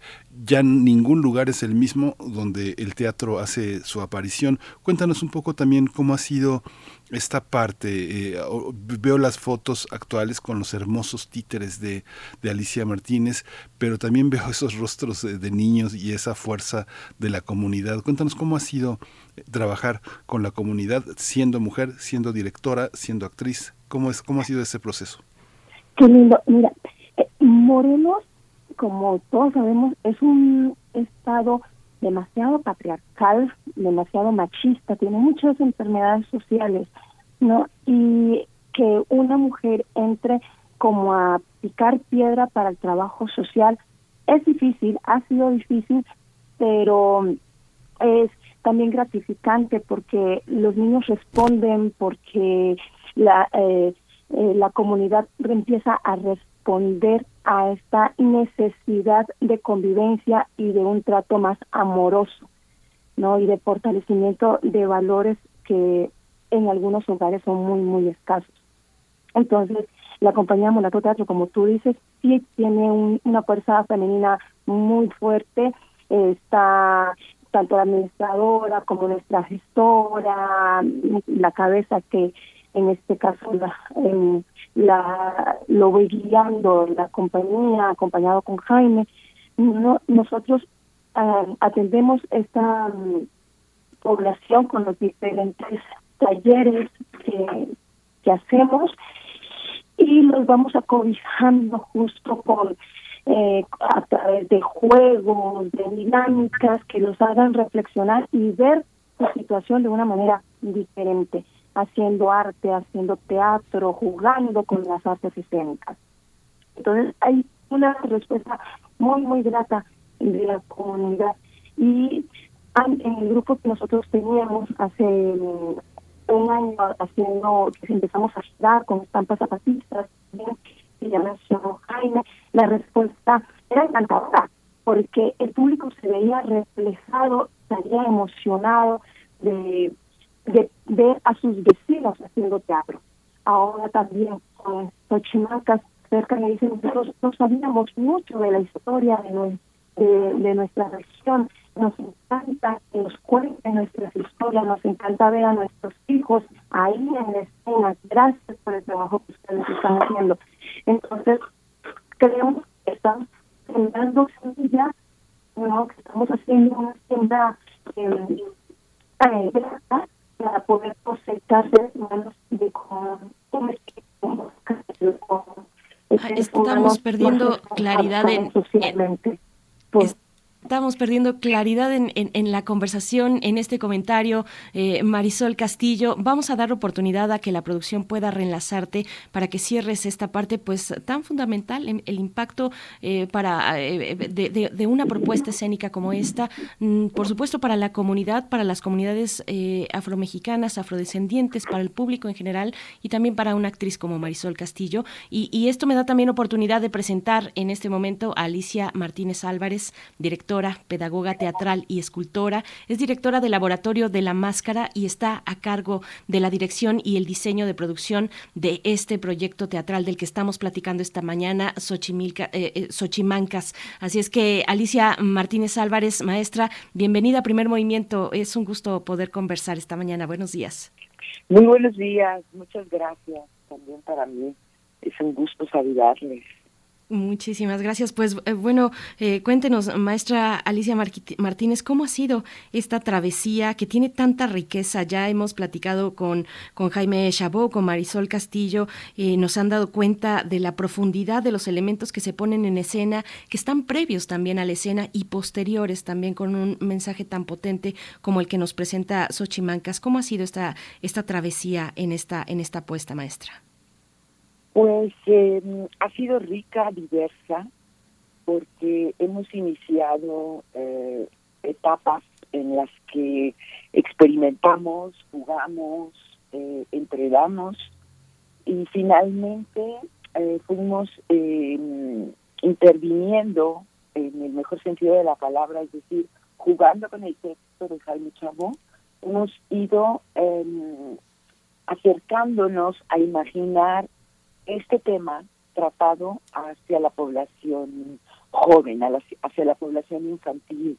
Entonces, no es un tema fácil de, llevar em, a este pensamiento joven, sin embargo, nos parecía trascendental. Entonces, justamente la propuesta em, fue desde muy temprano eh, que no hubiera una victimización por parte de la población afrodescendiente, sino que pudiéramos imaginar eh, esta amistad, esta lluvia de, flores preciosas, eh, reuniéndose, reencontrándose. Eh, entonces, el proceso, em, te decía al principio, ha sido de mucho entrenamiento, de mucha investigación, exploración, y finalmente, pues eh, apoyándonos con un equipo eh, muy profesional, hemos logrado encontrar símbolos, síntesis,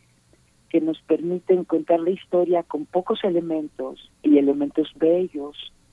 Eh, nuestra fuerza está en los títeres, sobre todo, sí, que nos están dando tres hermosos muñecos que nos eh, recrean tres culturas, tres pueblos diferentes.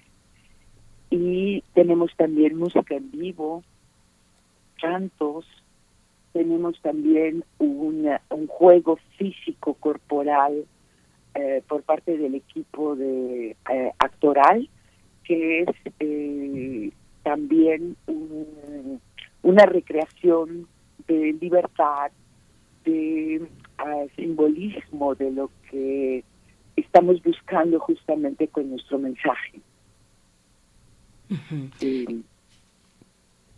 claro. ¿Qué más?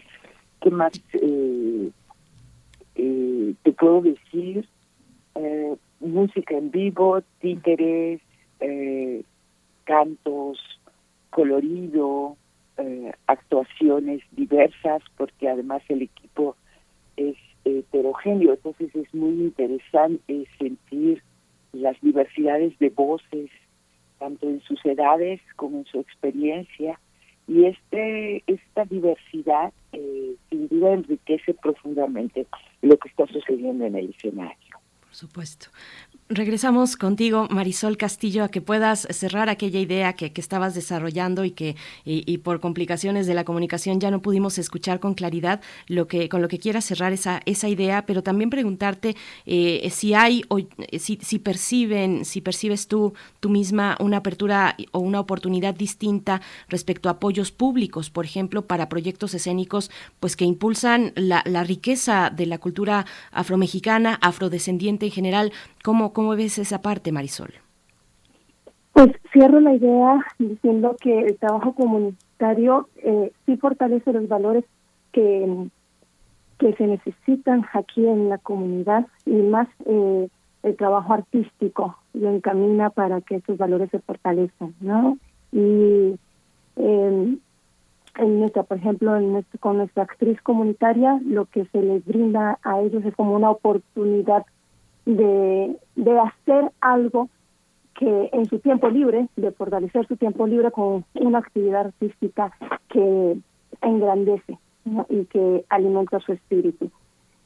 Justo estos proyectos comunitarios ahorita apenas están teniendo apoyos institucionales, entonces pues ahí vamos, tocando puertas para poder seguir haciendo el trabajo. Y de repente a, a lo afro, los apoyos son muy, muy escasos, muy escasos. Justo el 24 tuvimos el Día Internacional de la, de la Cultura Afro y de la Diáspora, ¿ya? y en el encuentro que hacía mm, el Senado, hicieron dos mesas redondas y en la primera mesa una de las eh, de los hechos que decía una de las ponentes era pues que las convocatorias que se están poniendo ahora sean reales, porque en, en Guerrero llegan convocatorias para artistas afrodescendientes, nosotros presentamos y nunca llegan los resultados, parecieran que fueran eh, imaginarias, ficticias esas convocatorias. Entonces, tal vez en el papel hay hay propuestas, hay hay apoyos, pero los apoyos no se están viendo en las comunidades que realmente la necesitan. ese es el llamado también para el Estado, que esté revisando eh, constantemente qué pasa con, con estos apoyos, porque sí se necesita que llegue donde realmente hacen falta. Las casas comunitarias, las casas de cultura, eh, todas estas instituciones que le aportan a la comunidad están escasas de.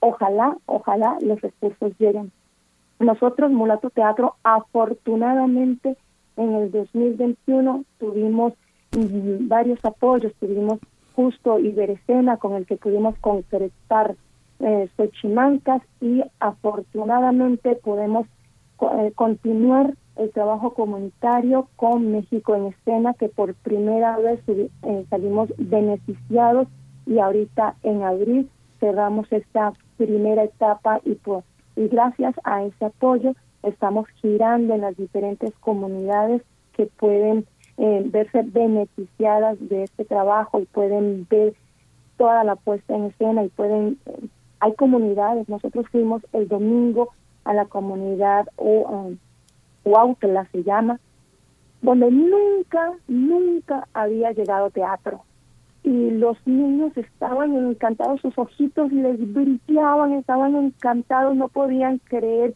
estar viendo estos títeres que se vuelven niños en la escena gracias a la magia del teatro, gracias al trazo de, de, Lucía, gracias a la dirección de la maestra Alicia, gracias a la realización de Alejandra, ¿no? Y la manipulación de Ernesto, de Bárbara, de Azul, Gracias a toda esta magia, los niños estaban encantados, se reían, participaban, les, hacían comentarios, lloraban con ellos, salieron corriendo cuando el sacerdote empezó a gritarle a Dominga. Los niños corrieron y se fueron a esconder detrás del kiosco y desde allá estaban viendo la obra porque sentían que eran ellos los regañados. Era muy, muy, muy conmovedor la reacción que tenía la población, el espectador de ahí, de esa comunidad no de, eh, es una comunidad ranchera o sea eh, que no están eh, acostumbrados a, a estos eventos, pero cómo los agradecen cuando cuando lo ven, ¿no? Eh, las señoras, eh, las familias completas ahí y comentando al final cuando estábamos ya nosotros levantando en el kiosco, las señoras comentando sobre la relación de Dominga con su mamá, cómo maltrataban a su mamá, que qué bonito que ya eran libres, que qué bonita niña. O sea, ese es el, para nosotros, e, ese es el, el premio mayor.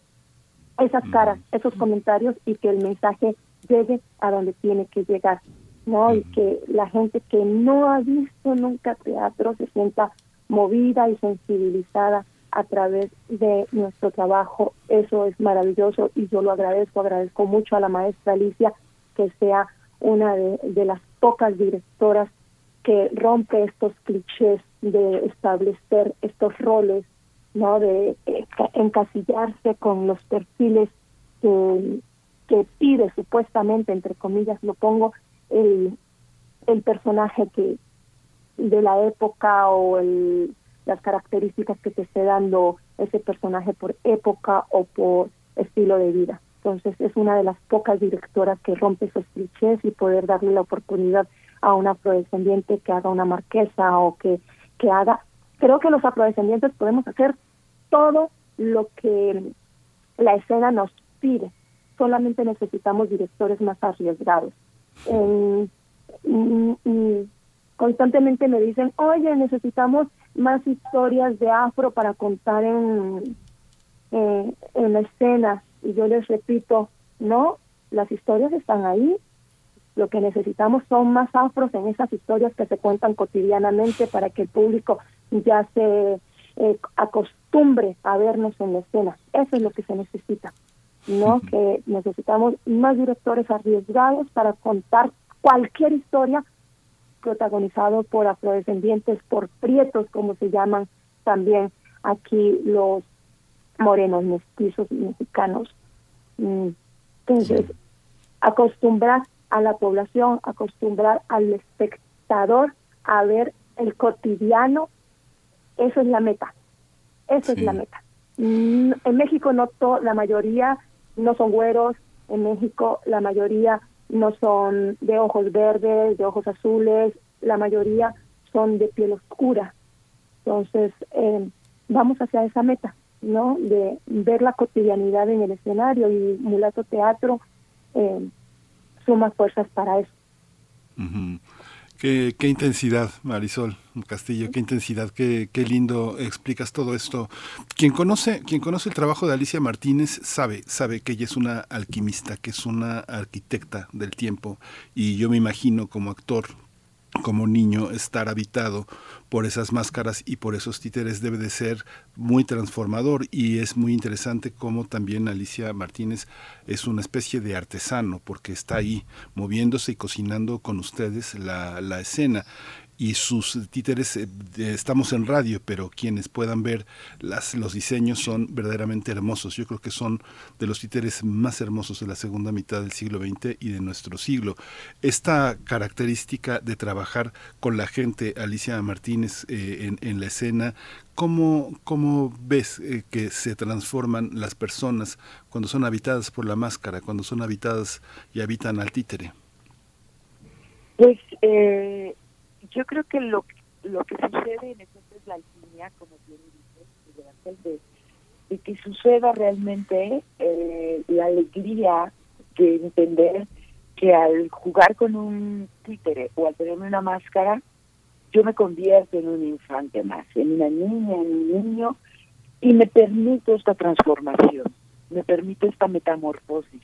Entonces, verlo eh, en escena constantemente pues es un regalo. Y en este caso, verlo con unos títeres, como tú dices, hermosísimos de madera, que tienen evidentemente su gran complejidad por su peso, que no son diseño mío, sino de Alejandra Vega, pero en mucha, eh, muy en mancuerna, pues, con una plástica, con una propuesta de, de visión estética que constantemente estoy buscando, que se vincule entre lo contemporáneo de, una escena que, que explora, que busca, que investiga, qué significa, que sigue significando el teatro hoy en día y al mismo tiempo se vincula con, eh, con el universo cotidiano, con la gente. Y en este caso, además, en estos pueblos maravillosos, ¿qué te puedo decir? Yo soy veracruzana y yo siento eh, esta dimensión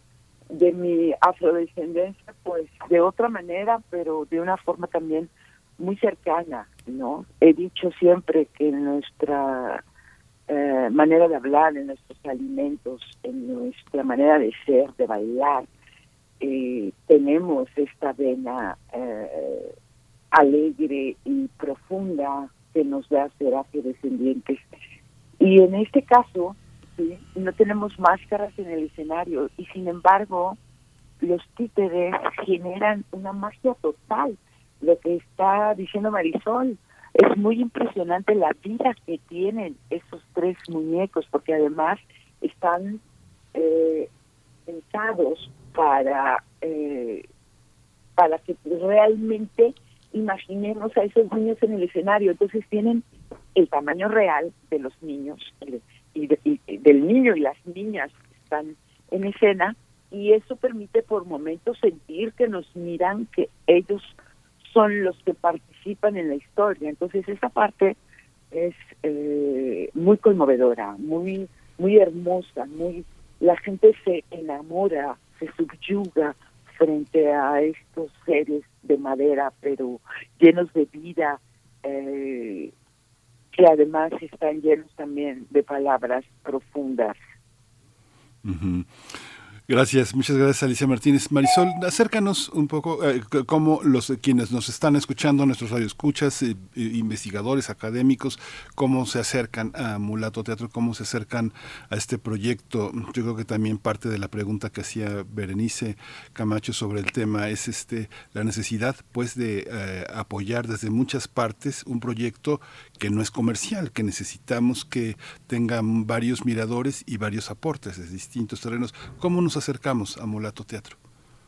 Mira, nosotros nos encuentran en nuestras redes sociales como Mulato Teatro. Tenemos dos páginas en Facebook, una que es eh, del trabajo comunitario y la encuentran así como Mulato Teatro en Comunidad.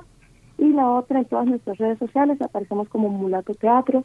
También nos encuentran en nuestro correo que es mulatoteatro.producción.gmail.com y ahí nos pueden contactar. Tenemos un proyecto a largo plazo muy bonito para aquí, para la comunidad, un centro cultural que ya está diseñado. Ahorita estamos tocando puertas para poder arrancar la mano de obra, ¿no? La construcción. Pues, si alguien tiene por ahí unos 12 milloncitos que nos quieran aportar, bienvenidos son para poder continuar con el trabajo comunitario que queremos seguir aquí en, en el poblado de la Pan, porque, se los repito, hace mucha, mucha falta. Hay comunidades acá que nunca han visto teatro y nosotros sí queremos eh, seguir tocando, seguir picando esta piedra, aunque muchas puertas se nos cierran. Eh, eh, tenemos el convencimiento de que es necesario, de que es necesario, de que el arte transforma y nosotros queremos, queremos ser parte de esa transformación. Así que aquí seguimos y cualquier apoyo es bienvenidísimo. Muchas gracias. Pero antes de despedirnos, Marisol Castillo, recuérdanos las presentaciones, eh, las que tendrán lugar también en Ciudad de México. Cuéntanos un poquito brevemente esa parte, por favor. Vamos a estar el, el, sábado 19 y domingo 20 ahí en la UNAM, en los jardines, eh, a la una de la tarde. Este fin de semana, como lo dijeron al principio, las dos funciones se cancelaron por hasta que no salga negativa nuestra prueba COVID del caso que, tenemos aquí en la compañía. ¿ya? Y vamos a estar girando la siguiente, el siguiente semana, va a ser en Pueblo Nuevo, aquí en la situación también, a las seis de la tarde, va a estar por confirmar, por lo que acabo de mencionar, nos pueden seguir en Mulato Teatro en Comunidad, ahí vamos a estar informando y subiendo información de los horarios, pero el de la UNAM es 19 y 20 a la una de la tarde, ahí en el Jardín Maestra, creo que eh, eh, la maestra nos puede decir que no la podemos bien. Sí, es el jardín eh, de eh, Julio Castillo en el Centro Cultural Universitario de la UNAM, 19 y 20 de febrero, una de la tarde. ojalá tengan oportunidad quienes nos están escuchando de acercarse. Nosotros les agradecemos mucho eh, la manera de, acercarnos, de, permitirnos asomarnos a una dimensión pues tan, tan bella, profunda, talentosa, muy comprometida entre la escena y la eh, cultura afrodescendiente, en este caso en México. Muchas gracias, maestra Alicia Martínez Álvarez. Un privilegio de verdad, directora, pedagoga teatral y escultora, directora del Laboratorio de la Máscara, a cargo de la dirección y el diseño de producción de este proyecto teatral Xochimancas. Gracias, maestra Alicia Martínez. No, un gusto, un gusto haber estado con ustedes. Y eh, justamente estoy yo ahorita transitando por, eh, por los jardines, porque voy al CUT, al Centro Universitario de Teatro, y veo que si bien nuestros jardines se han vuelto unas verdaderas selvas, esa área está bastante cuidada.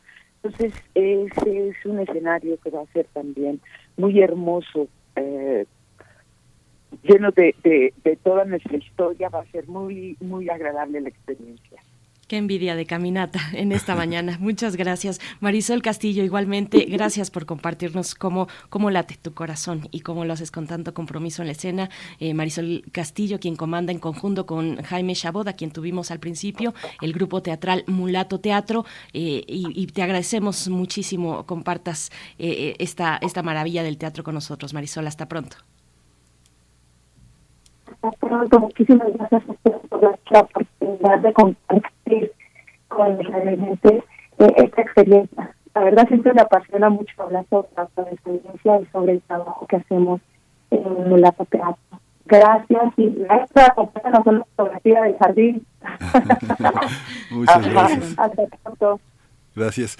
Vamos a ir con una recomendación literaria de Verónica Ortiz. Ella es escritora y periodista, es amiga de Primer Movimiento y amiga de la, de la lectura y de los libros. Hablará sobre Stanley, Prusinier, eh, eh, Demencia y Memoria, editado por el Fondo de Cultura Económica. Y nos despedimos de la radio Nicolaita. Nos escuchamos mañana de 8 a 9 de la mañana aquí en estas frecuencias de Radio UNA.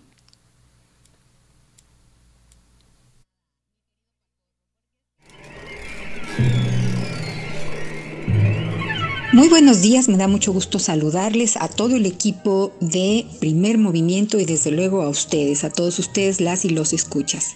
Es poco común que los, las científicas, médicos, biólogos, quienes han recibido el premio Nobel, escriban sus autobiografías, asunto más frecuente entre los y las Nobel de literatura. Acabo de terminar de leer Demencia y Memoria, la autobiografía de Stanley B. Prusiner director del Instituto de Enfermedades Neurodegenerativas de la Universidad de California, doctor en Neurología y Bioquímica por la misma universidad. Nacido en 1942, ha recibido numerosos reconocimientos, entre los que destaca precisamente el Premio Nobel de Medicina en 1997, otorgado por el descubrimiento de los priones. En su autobiografía, el doctor Prusiner relata cómo su familia judía, originaria de Moscú, tuvo que abandonar la ciudad en 1891, al igual que otros 14.000 judíos. Azaroso sin duda fue el recorrido de esta familia para llegar a los Estados Unidos. La historia de vida nos acerca a la determinación y trabajo, así como las dificultades que un científico enfrenta a través de los años para lograr ser reconocido tanto en el mundo académico como entre sus iguales. La obra explica el complejo mundo científico que limita y muchas veces impide que descubrimientos significativos sean aceptados y apoyados para avanzar en su investigación. Nuestro autor reconstruye cada etapa de su formación, de su trabajo la competencia, ataques, celos de otros científicos, así como los consejos y el apoyo que recibió para seguir adelante. Decenas de años pasó Stanley B. Prusiner en distintas universidades y laboratorios para finalmente descubrir los priones, proteínas infecciosas. Estas se encuentran en los tejidos animales, principalmente en las vacas, proteínas que infectan a los humanos. Los priones son responsables de padecimientos neurodegenerativos mortales como el Alzheimer y el Parkinson, enfermedades que por desgracia se diagnostican a millones de personas en el mundo. Los priones no solo son el principio de estas enfermedades neurodegenerativas, sus componentes agresores determinan otros males que siguen siendo investigados. Los avances son lentos y los apoyos para descubrir su tratamiento y cura, describe el autor, son insuficientes. Si bien en países como Inglaterra se determinó revisar la alimentación del ganado para evitar se infectara, son pocos los países que frente a la evidencia han tomado medidas al respecto. Demencia y memoria el descubrimiento de los priones, un nuevo principio biológico de la enfermedad.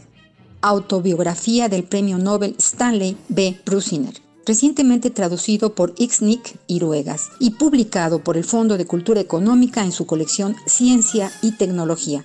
Este es un título que nos abre un mundo de conocimiento y también de preguntas. Más libros, más libres. Hasta la próxima.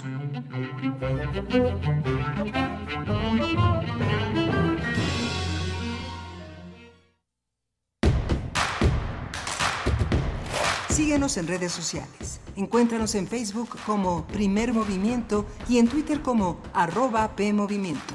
Hagamos comunidad.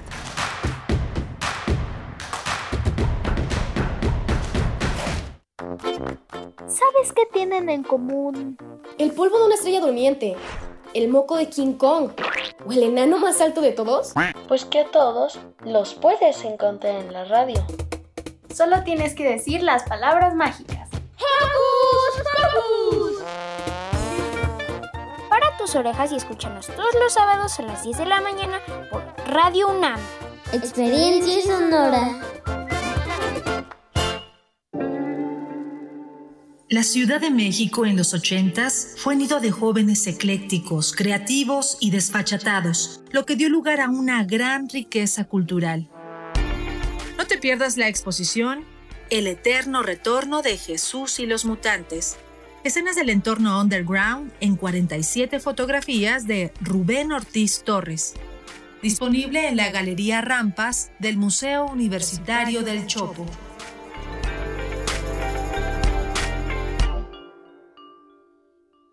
El futuro es donde las mujeres viven libres y sin miedo. El futuro es la libertad de ser y amar. El futuro es enfrentar desde hoy la crisis climática. El futuro es un lugar seguro y en paz. El futuro es las y los ciudadanos. El futuro es naranja. Movimiento Ciudadano. La influenza es una enfermedad respiratoria que se incrementa en la temporada invernal y puede tener efectos graves en la salud. La vacuna es la mejor forma de protegernos. Acude a tu unidad de salud para vacunar a niñas y niños de 6 a 59 meses, personas con enfermedades crónicas, mayores de 60 y embarazadas. Por tu bienestar y el de tu familia, vacúnense. Secretaría de Salud. Gobierno de México. Este programa es público, ajeno a cualquier partido político. Queda prohibido su uso para fines distintos a los establecidos en el programa. Si quiere ajos y cebollas gratis, ¿por qué entonces no sale allá afuerita y se pone a hablar bien de Pemex? ¿Por qué no sale y se pone a hablar bien de los sacadólares y los exbanqueros? Y verá que de ajos y cebollas se consigue completamente gratis. Su vida fue decir lo necesario.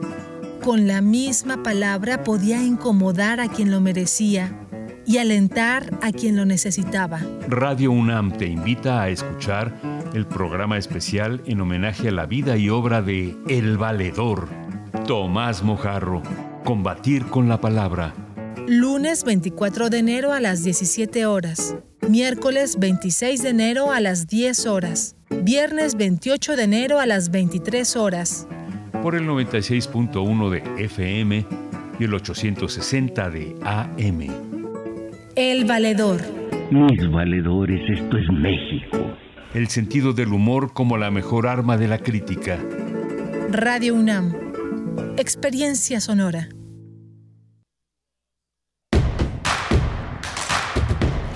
Encuentra la música de primer movimiento día a día en el Spotify de Radio UNAM y agréganos a tus favoritos.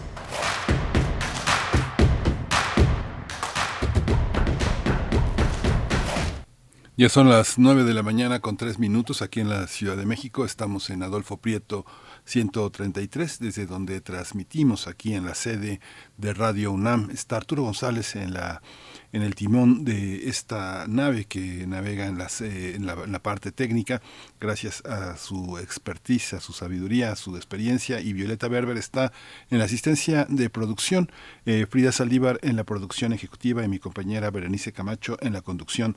Querida Berenice, buenos días. Buenos días, Miguel Ángel Quemain, a todo el equipo que nos eh, permite pues navegar, surcar las aguas de las frecuencias modulada y, de la amplitud modulada. Estamos en el 96.1 y en el 860 en AM y en www.radio.unam.mx también de manera eh, digital. A todos ustedes que están escribiendo en redes sociales, bueno, venimos de una charla eh, muy bella, muy interesante acerca de esta propuesta Xochimancas que va a tener su presentación el próximo 19 y 20 de de febrero en, eh, a la una de la tarde en los jardines mm, del Centro Cultural Universitario. Ya les pasamos las coordenadas en el Jardín Julio Castillo del Centro Cultural Universitario de la UNAM en Campus EU. Y bueno, nos dice mm, eh, en la audiencia Julio Hernández, desgraciadamente la cultura y el arte comunitarios no han sido prioridad en ningún gobierno. Siempre estamos librándola, concursando a ver si se puede acceder a un apoyo y terminamos autofinanciando a partir del trabajo en algo que no tiene nada que ver con el teatro, dice Julio Hernández. Eh, igualmente, mm, por acá, eh, Héctor Espinosa dice, esta pandemia ha afectado mucho a, todas las artes y las artes visuales tienen sus particularidades y la forma en que hemos salido adelante, además de complejas, han sido muy interesantes de conocer y que muchas de ellas proponen también un vínculo con lo social. Eso nos dice Héctor Espinosa porque nos eh, antes eh, esta cuestión. Dice, escuchar las experiencias de los dramaturgos siempre es enriquecedor para entender el lenguaje del teatro y la importancia que tiene en la sociedad. Propongo que también tengan más invitados de otras disciplinas como son las artes visuales. Gracias, Héctor. Lo vamos a tomar eh, eh, con, en toda nuestra consideración. Refrancito también nos acompaña. Dice, qué bonita forma de narrar las experiencias de la gente con el trabajo teatral. Me imaginé a la gente y a los niños, me imaginé las risas y los gritos del público y sobre todo de los niños, nos dice Refrancito, Alfonso de Alba Arcos, historia y teatro, teatro, afrodescendencia y reflexión para los niños y, y para los adultos. Muy interesante. Y nos envía una postal de Tlaltizapan en, en Morelos con una escultura eh, de eh, precisamente de, Emiliano Zapata y algunas otras eh, postales por acá. Alfonso, muchas gracias. Pues Miguel Ángel, qué, qué, qué linda conversación tuvimos hace, hace unos momentos. Sí, eh, Mulato Teatro, eh, como pasa con las grandes compañías asentadas en, en espacios del mundo se convierten en pequeñas capitales del teatro. Todos son como, no quisiera decir sucursales, pero hay una especie de como de embajada del teatro en los lugares donde logra asentarse y generarse un espacio, eh, ya lo hicimos con Murmurante, con La Rendija en Mérida. Hay eh, muchas, muchas experiencias teatrales en todo el país que hacen que la vida sea, sea más, más, más habitable, que generan un sentido de identidad, porque la gente piensa pues que es nuestro teatro, es nuestra sede teatral, ahí vamos al taller de teatro, este, aprendemos teatro mientras mm, mi mamá nos espera, eh, nos lleva mi mamá al teatro, nos lleva mi papá al teatro, vamos con mi hermano. Es, es una parte muy y lo que decía Marisol, Morelos es un estado muy complejo porque hay una hay una gran tradición patriarcal, es una es un control donde las mujeres sirven para algo, ¿no? no, ha, sido muy difícil que se conviertan en gestoras, en personas, con todo y que la historia de ese estado la han hecho en gran parte las mujeres, mujeres muy valientes, mujeres campesinas, mujeres indígenas, mujeres afrodescendientes, Fernice. Sí, todo lo que nos comentó Marisol Castillo, de verdad, eh, reflexiones muy profundas en medio de, mucha emoción también y mucho sentimiento por, eh, por, por, el teatro que se realiza desde Mulato Teatro. Y pues bueno, ahí está también eh, las participaciones que nos comentan y nos comparten en redes sociales. tenemos todavía una hora por delante, viene la poesía y después los mundos posibles. El doctor Alberto Betancourt estará como cada jueves y en esta ocasión titula su participación como El ángel de la historia despliegue sus alas. El Congreso Nacional Indígena se declara en alerta. El doctor Alberto Betancourt es doctor en Historia, profesor de la Facultad de Filosofía y Letras de la UNAM y ahí coordina el Observatorio del G20. Y tendremos también um, eh, Derechos Humanos, Miguel Ángel, hacia el cierre. Sí, con Jacobo Dayan vamos a profundizar y a ver nuevamente el tema de American Rights Watch, el, informe más reciente que ha publicado sobre la situación de derechos humanos en, en México desde la perspectiva de una, de una amplia consultoría internacional. Por supuesto, entonces nos vamos ya con la poesía necesaria. Vamos. Primer movimiento. Hacemos comunidad en la sana distancia.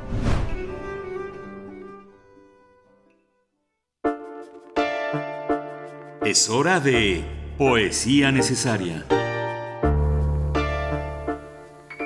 Pues bueno, ahora que hablábamos del patriarcado, de la opresión hacia las mujeres en este país, en el estado de Morelos, pero en todo el país, en el país entero, los machismos, la poesía de hoy es, es además para tomarnos eh, un momento para reflexionar sobre lo cerca que ha estado la muerte en, estos tiempos, aquella, no, no, la que llega con los años, sino la que llega de manera abrupta eh, por enfermedad hoy en el mundo entero o, cuando llega violenta, por ejemplo, muertes anunciadas de vidas que, que pidieron auxilio y no hubo quien pudiera acudir, eh, la muerte en un país al que lo recorre la violencia, eh, donde impunemente se mata a periodistas, a defensores, defensoras del territorio, a quienes velan por los derechos humanos, a mujeres, por supuesto, a lesbianas, a mujeres lesbianas, a, mujeres trans, a bebés. Bueno, pues una reflexión respecto a la muerte que quiero eh, tal vez compartir a través de, un poema que no necesariamente habla de la muerte, pero sí del pensar en el otro, eh, en, tener una sociedad eh, pues eh, más empática, más solidaria, porque con una muerte violenta muere también un poco de la sociedad que somos. Así es que vamos, les voy a compartir el poema que se titula El otro, de la autoría, ni más ni menos que de Rosario Castellanos. El otro. ¿Por qué decir nombres de dioses, astros, espumas de un océano invisible, polen de los jardines más remotos? Si nos duele la vida, si cada día llega desgarrando la entraña, si cada noche cae convulsa, asesinada, si nos duele el dolor en alguien, en un hombre al que no conocemos, pero está presente a todas horas y es la víctima y el enemigo y el amor y todo lo que nos falta para ser enteros, Nunca digas que es tuya la tiniebla, no te bebas de un sorbo la alegría. Mira a tu alrededor, hay otro, siempre hay otro. Lo que él respira es lo que a ti te asfixia, lo que come es tu hambre, muere con la mitad más pura de tu muerte.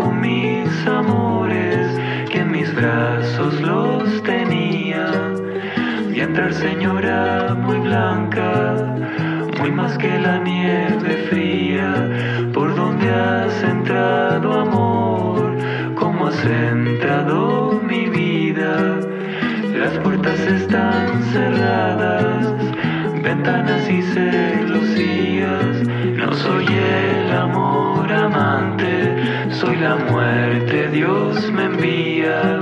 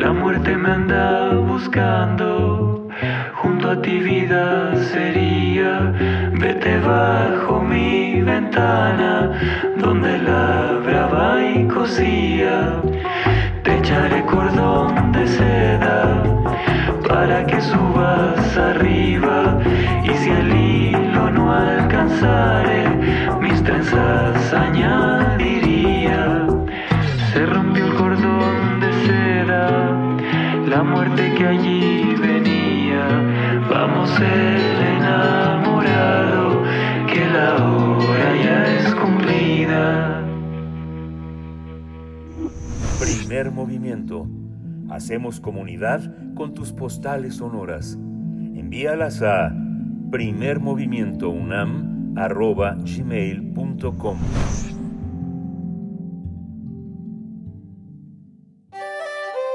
Mundos posibles. El ángel de la historia despliega sus alas. El Congreso Nacional Indígena se declara en alerta. Es la visión en los mundos posibles en esta mañana con el doctor Alberto Betancourt, quien ya nos acompaña a través de la línea. Querido Alberto, ¿cómo estás? Buenos días. Querida Berenice, buenos días. Qué gusto poder cumplir con nuestra cita. Miguel Ángel, buenos días. Hola Alberto, buenos días. Un saludo muy afectuoso a todos nuestros amigos que hacen comunidad con nosotros. Gracias, querido Alberto. Pues ya listos desde, desde hace tiempo, desde hace horas ya, eh, algunos comentarios en redes sociales para escuchar los mundos posibles. Ay, pues muchas gracias. Vamos a ver qué les parece esto. Eh, hay un cuadro de Paul Klee que es evocado en la tesis de un compañero entrañable, un filósofo comunista, Walter Benjamin, quien en sus tesis sobre la historia, particularmente en la tesis número 9, dice algo, algo más o menos así. Hay un cuadro de Paul Klee titulado Angelus Novus. Mira algo de lo que se aleja, tiene los ojos desencajados, las alas extendidas, no puede plegarlas por el viento, debe ser como un ángel de la historia volteando hacia el pasado, contemplando una línea continua, una catástrofe única, ruina sobre ruina, una tempestad llamada progreso. Esa tempestad lo arrastra irresistiblemente hacia el futuro y le impide recoger sus alas. Esa tempestad es la fe ciega en el progreso. Y yo quisiera hoy evocar aquí tres importantes documentos que han sido publicados a partir de noviembre del mes pasado, a partir en particular del 27 de noviembre, fecha en la que el Congreso Nacional Indígena, Consejo Indígena de Gobierno, emitió el primero de tres comunicados cuestionando el acuerdo publicado en el Diario Oficial de la Federación que considera de interés público y seguridad nacional las obras y proyectos gubernamentales como el tren Maya y el ferrocarril transísmico. ¿Y por qué esta reacción tan fuerte ante este documento? Y viene la argumentación del Congreso Nacional Indígena que yo ahora Berenice Miguel Ángel pues simplemente voy a evocar parafraseando algunas de las ideas, algunas de las ideas citadas en estos textos.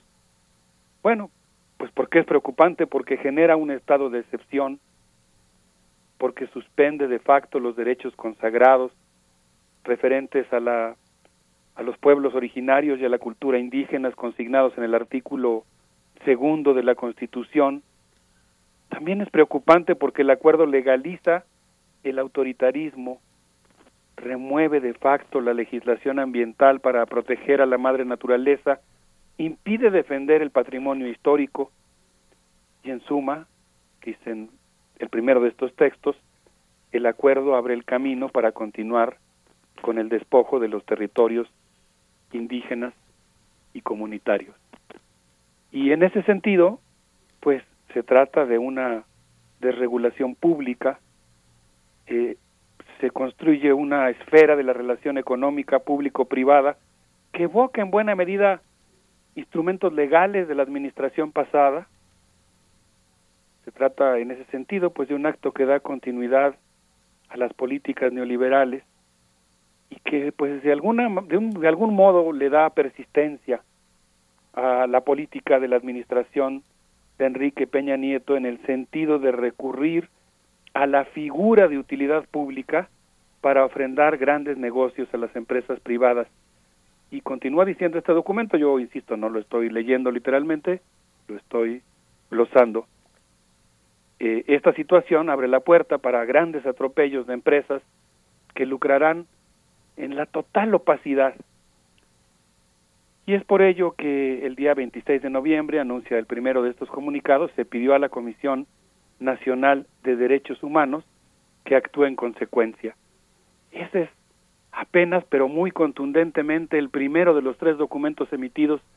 Si les parece bien, podríamos comentar, así sea brevemente, no los estoy leyendo a cabalidad, pero podríamos evocar algunas de las ideas que vienen en el segundo y el tercer comunicado, Berenice. Por supuesto. Eh, eh, claro, eh, cuéntanos, por favor, Alberto Betancourt. Gracias.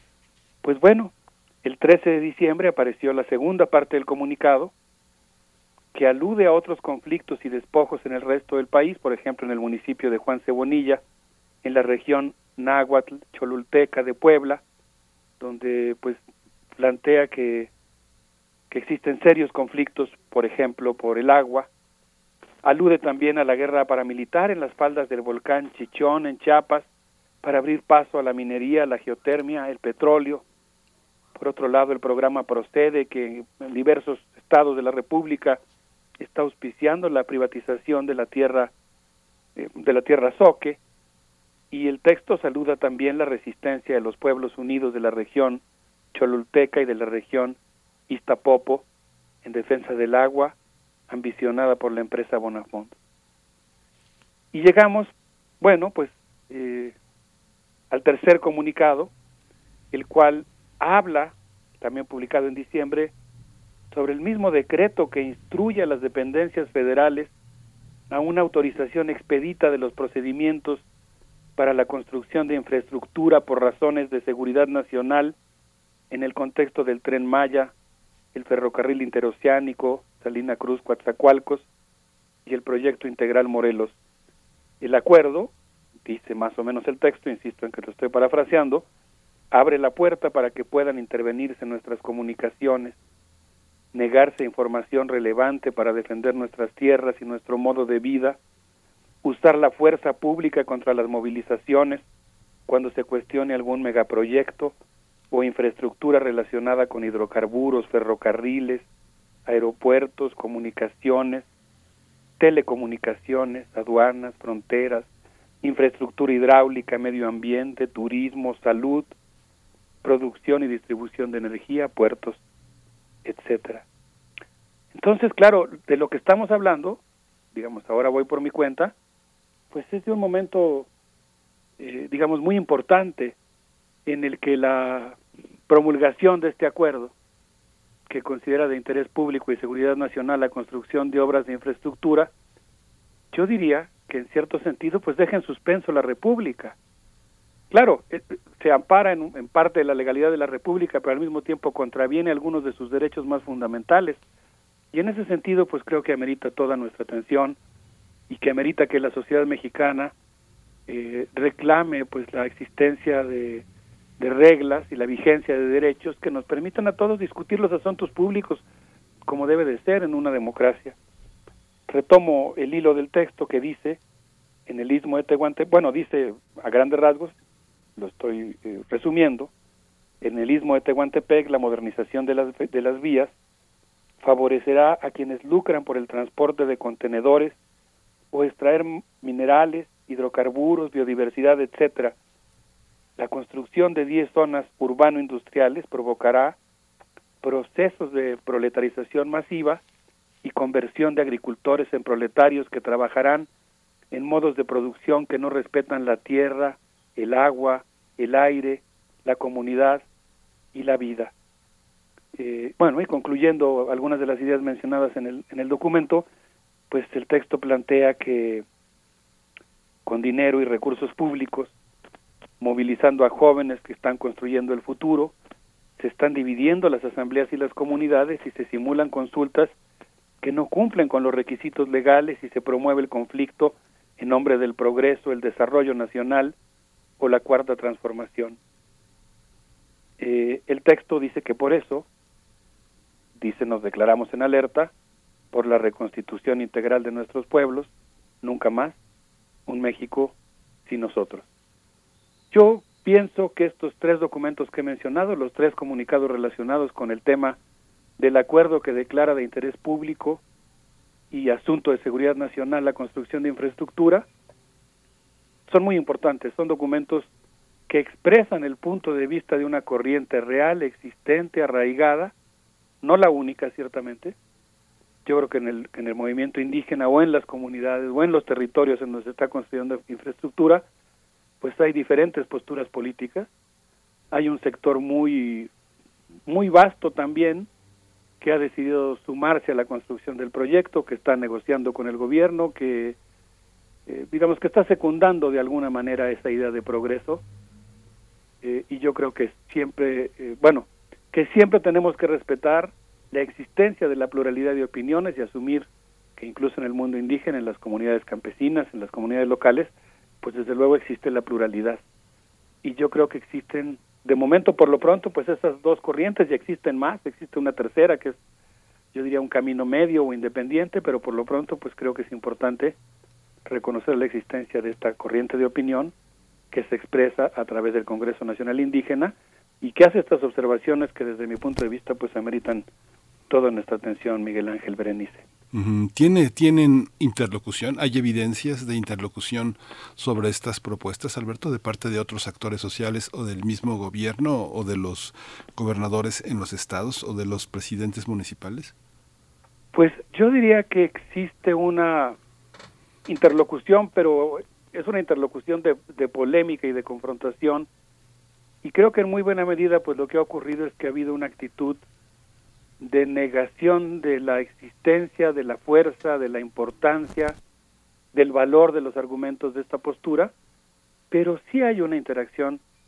Y de hecho en la segunda parte de mi intervención, después de la del corte musical, si te parece bien Miguel Ángel, me gustaría mucho explicar justamente cómo esta oposición externa está jugando un papel importante para que al interior de quienes defienden el proyecto también, desde mi punto de vista, esté cambiando la correlación de fuerzas. Esto es algo muy importante porque eh, no, sé si estoy explicándome en lo que trato de responder a tu pregunta, Miguel Ángel. Es decir, hay una interlocución en el sentido de que hay una polémica. Hay una polémica que en buena medida o que en un primer momento sobre todo descalificó a los ambientalistas, al movimiento indígena, a la izquierda social, muy preocupante y además muy innecesaria porque yo no veo cuál era la necesidad de, de bueno, en cierto sentido sí se explica esa necesidad, pero digamos, había una descalificación y un trato que, que, que pues negaba la, eh, pues incluso la existencia de estas posturas, ¿no? Las minimizaba. Pero yo creo que sí hay una interlocución en el sentido que estas críticas han tenido su peso, han tenido influencia, no han podido parar un proyecto que se está aplicando con toda la fuerza del Estado, pero yo creo que sí están provocando reacciones y eso creo que también es importante constatarlo. Sí justamente. Así vamos a ir con música. Sí, vamos a ir con música, Alberto Betancourt. Sí, muchas gracias. Quisiera rendir un homenaje a una querida amiga mía, Esperanza Rascón Córdoba, luchadora participante en muchas luchas sociales, entre otras en la propia fundación del Congreso Nacional Indígena y pues en los últimos años muy comprometida con la defensa de un área biocultural, ecológica, y culturalmente muy, muy importante, que es todas las, laderas de estos dos volcanes sagrados, el Popocatépetl y el Iztaccíhuatl. Quisiera que escucháramos un fragmento del homenaje que se le hizo hace algunos días. Vamos a escuchar a Francisco Natera con esto que se llama Por entre las flores y regresamos a seguir conversando. Vamos.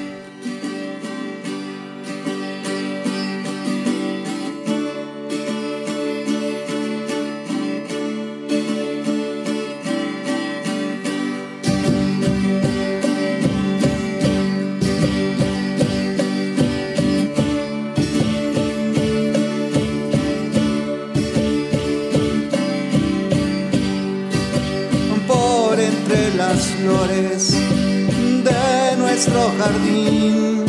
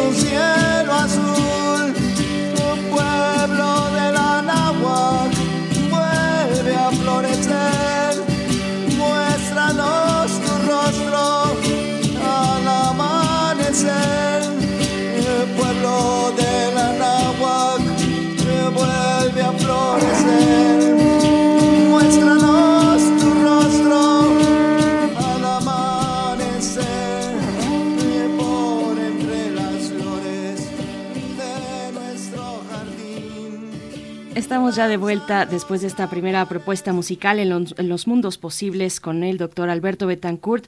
Y bueno, ahí empiezan, por supuesto, a llegar los comentarios en redes sociales sobre este eh, punto y aparte que pone el Congreso Nacional Indígena en estos tres comunicados que estás eh, parafraseando y que nos invitas a, revisar también. eh, en uno de ellos, en el primero, dice que esto, parafraseó también que estos proyectos de grandes obras suponen un despojo a través de un reordenamiento de los territorios y sus pueblos. Esto es lo que nos dice uno de los comunicados y ahí también agrega que las comunidades indígenas han interpuesto, comunidades indígenas de nueve estados de la República han interpuesto 17 amparos contra este acuerdo de las mega, mega obras del proyecto de- de- del, del gobierno federal, Alberto Betancourt. Y bueno, esa es la pregunta, ¿qué, ¿cuál es el papel histórico que están desempeñando estas comunidades eh, agregadas en el Congreso Nacional Indígena? Sí, Berenice, muchas gracias. Pues yo creo que están jugando un papel muy importante en el sentido de que nos están haciendo preguntarnos qué tipo de país queremos construir, qué tipo de sociedad queremos construir. Y yo creo que queremos todos un país de ciudadanos, un país en el que se puedan discutir las cosas públicas, un país en el que los grandes proyectos, sobre todo aquellos que, que concentran como un vórtice los recursos económicos, la fuerza del Estado, pues sean consensados, sean considerados perfectibles, sean resultado de acuerdos, ¿no? Y yo creo que en ese sentido, pues están no solamente defendiendo sus territorios, sus derechos, sino que están defendiendo también, yo diría, pues la democracia en nuestro país y la soberanía en un sentido muy profundo.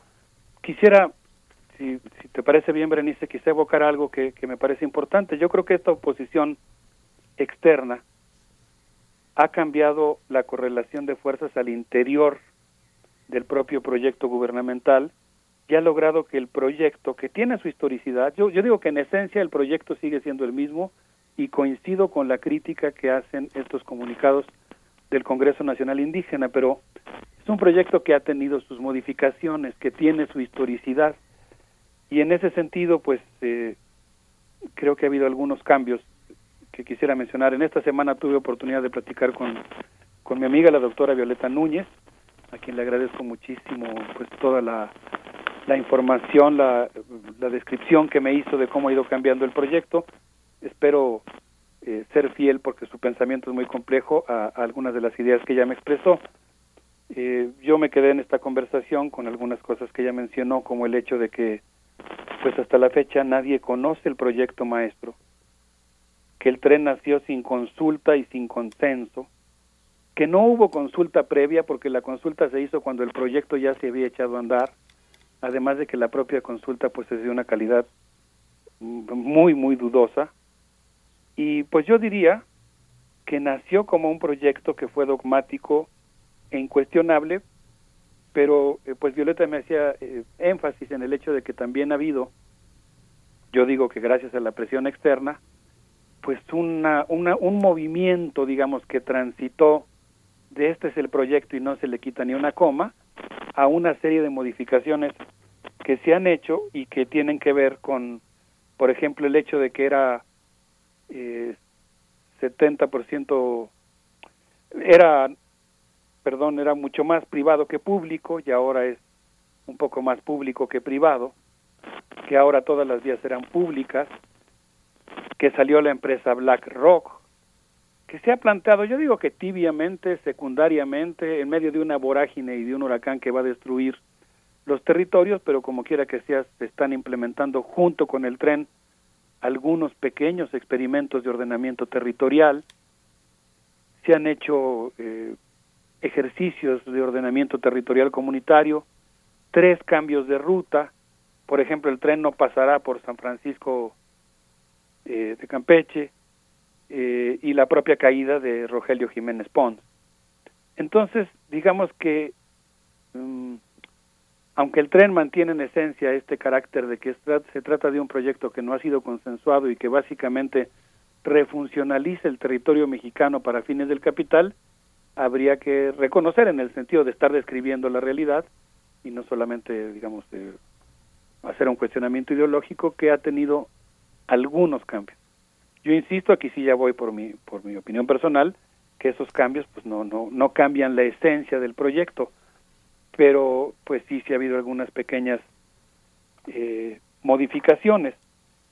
Eh, sin embargo, pues también ha habido cambios que no son tan, tan para bien, ¿no? Me mencionaba ayer eh, la doctora Violeta Núñez que, por ejemplo, el tren amplió su ruta que estaba planeada originalmente para Quintana Roo, Campeche y Chiapas y ahora la amplió también a Tabasco y Yucatán, que creció de 830 kilómetros a 1500 kilómetros y algo que a mí en lo personal me preocupa mucho que pasó de 12 a 19 estaciones, lo cual significa que se amplió el número de polos de desarrollo y polos urbanos que pues se están construyendo en la más total opacidad y que constituyen propiamente lo que podríamos hablar un gran misterio. En ese sentido, eh, Berenice Miguel Ángel, pues a mí me gustaría concluir eh, refiriendo algunas de las ideas que me sugirió durante esta semana en la conversación sobre este tema, un amigo a, que, a quien he citado también en varias ocasiones, investigador, integrante de una corriente de la economía ecológica radical, David Barkin, quien reiteró la pregunta que hemos hecho en otras ocasiones en esta conversación para referirse al tren Maya y que tiene que ver con en qué país queremos vivir, qué sociedad estamos construyendo, quiénes estamos incluidos cuando se dice estamos, qué tipo de sociedad está eh, construyendo la 4T y sobre todo pues qué consecuencias tiene este modelo de desarrollo de los años 50 que se está impulsando con tanto ahínco, pero que en realidad pues tiene una serie de problemas porque pues de alguna manera es una visión que supone que todos los habitantes del país forman parte del mercado y tienen la capacidad de influir en él y pues la verdad es que yo creo que no se puede planear una economía que no tome en cuenta a las personas que no están en el mercado, que son personas que tienen otra visión, de cómo debe ser la sociedad de la que ellos también forman parte. Y qué rápido se nos ve el tiempo, pero David Barkin me mencionaba algunas cosas que a mí me dejaron seriamente preocupado y también pues muy comprometido con, con seguir investigando y discutiendo sobre el tema. Él, él me decía algo así como, bueno, el transísmico, por ejemplo, construirá 10 ciudades industriales maquiladoras. Y pues un poco lo que surgía de esa conversación es, en qué se van a convertir Oaxaca y Veracruz, cuántas de estas ciudades industriales pues van a ser ciudades que afecten a las poblaciones ya existentes mágicas, preciosas de, los, de los estados de Oaxaca y Veracruz, a tener problemas muy similares a los que tiene, por ejemplo, Ciudad Juárez. ¿Cuántos de estos polos industriales serán parques industriales con proletarios centroamericanos que tal vez hasta requieran pase de entrada corporativo, ¿no? Eh, pues bueno, yo creo que son preguntas que que pues vale la pena hacerse y pues insistir mucho en esta idea de pues qué tipo de sociedad queremos construir y, y qué tipo de, de estados queremos, ¿no? Cómo queremos que sea Yucatán, cómo queremos que sea Oaxaca. Y yo creo que aquí es donde hay que apostar a la confianza en nuestras propias capacidades de imaginar eh, sociedades que sean capaces de superar esta visión del progreso y del desarrollo que, que tiene mucho que que deja mucho que desear y que puede ser perfectamente corregible y mejorable si se sustituye por modelos eh, construidos desde abajo. Este planteamiento que propones, Alberto, digo, es muy fuerte. Fíjate que justamente en los dos últimos días yo me encontraba, fui hallado. No encontraba porque ni buscaba ni me pretendía yo nada, sino que fui encontrado por el algoritmo y una serie de, este, de notas, de opiniones, de eh, una enorme descalificación y desprestigio a la gira del Congreso Indígena de la presencia del zapatismo en Europa. Era muy gratuito eh, de esas cosas que te encuentras en la red, como la nota roja, como sus erotismos, como sus eh, ventas de objetos eh, que nombras y que aparecen. Así encontraba, así encontré una, una severa serie de notas y de descalificaciones a la gira, eh, que, que, que no, no me parece, me parece sintomático, ¿no? Sí, sin duda. Yo, yo creo que, que es muy importante que nosotros propiciemos un clima de, de discusión. Yo creo que hay, hay una gran necesidad en primer lugar, pues yo diría de conocer esta postura, de, de, leerla, de acercarnos a ella, de, de, ver sus argumentos.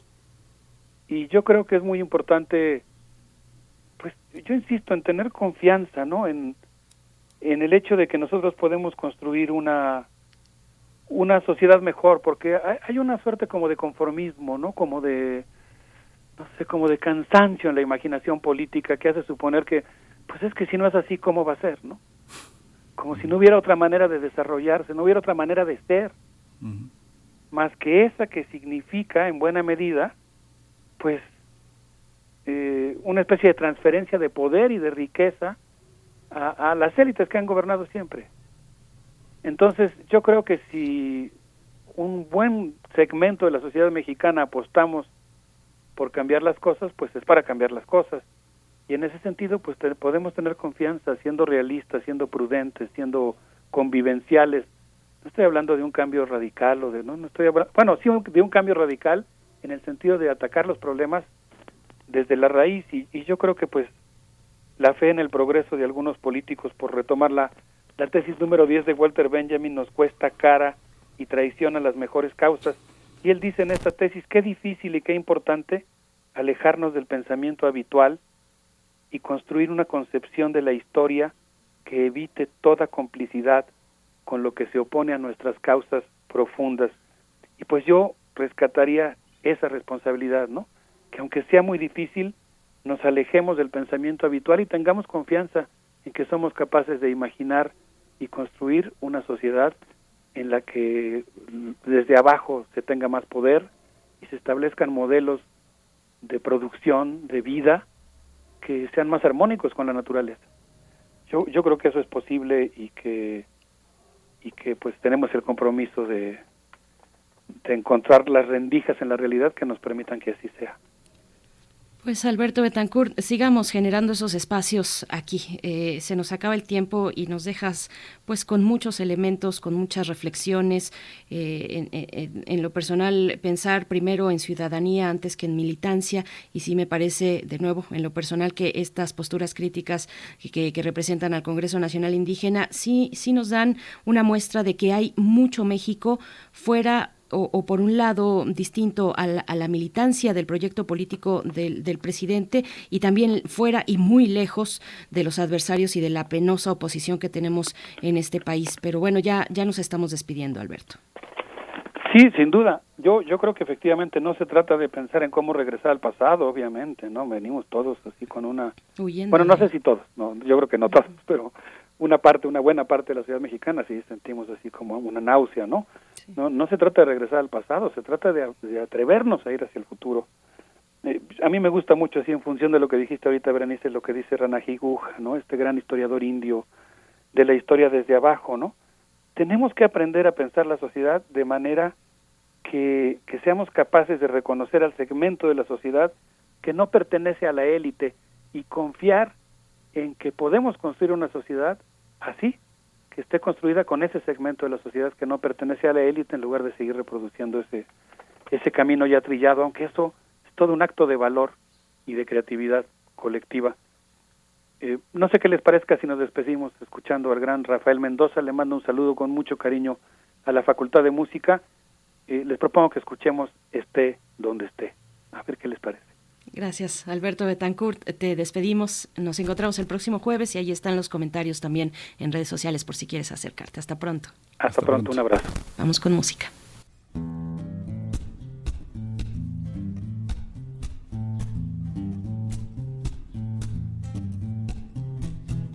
Esté donde esté, ya donde me vaya, yo soy lo que soy. Yo tengo una marca, esté donde esté, yo guardo la memoria en mi mirada. Esté donde esté, vaya donde vaya. Me escucho en tu voz, me miro en tus ojos, me siento en tu piel, te toco y me toco, me escucho en tu voz, en medio de tu faz me reconozco. Me escucho en tu voz, mis ojos son tus ojos. Me puedes negar, cerrarme la puerta, o te puede alterar, tenerme tan cerca, me puedes negar, decir que no te toca mi presencia. Me puedes negar, estoy tras de la puerta. Me puedes hallar en medio de todos, yo soy como tú, el uno y el otro. Me puedes hallar, quizá te asuste que no vengas solo. Me puedes llamar los otros o nosotros. Nos puedes llamar nosotros o nosotros. No tenemos nada, no pedimos nada. Este todo es poco, poco es casi nada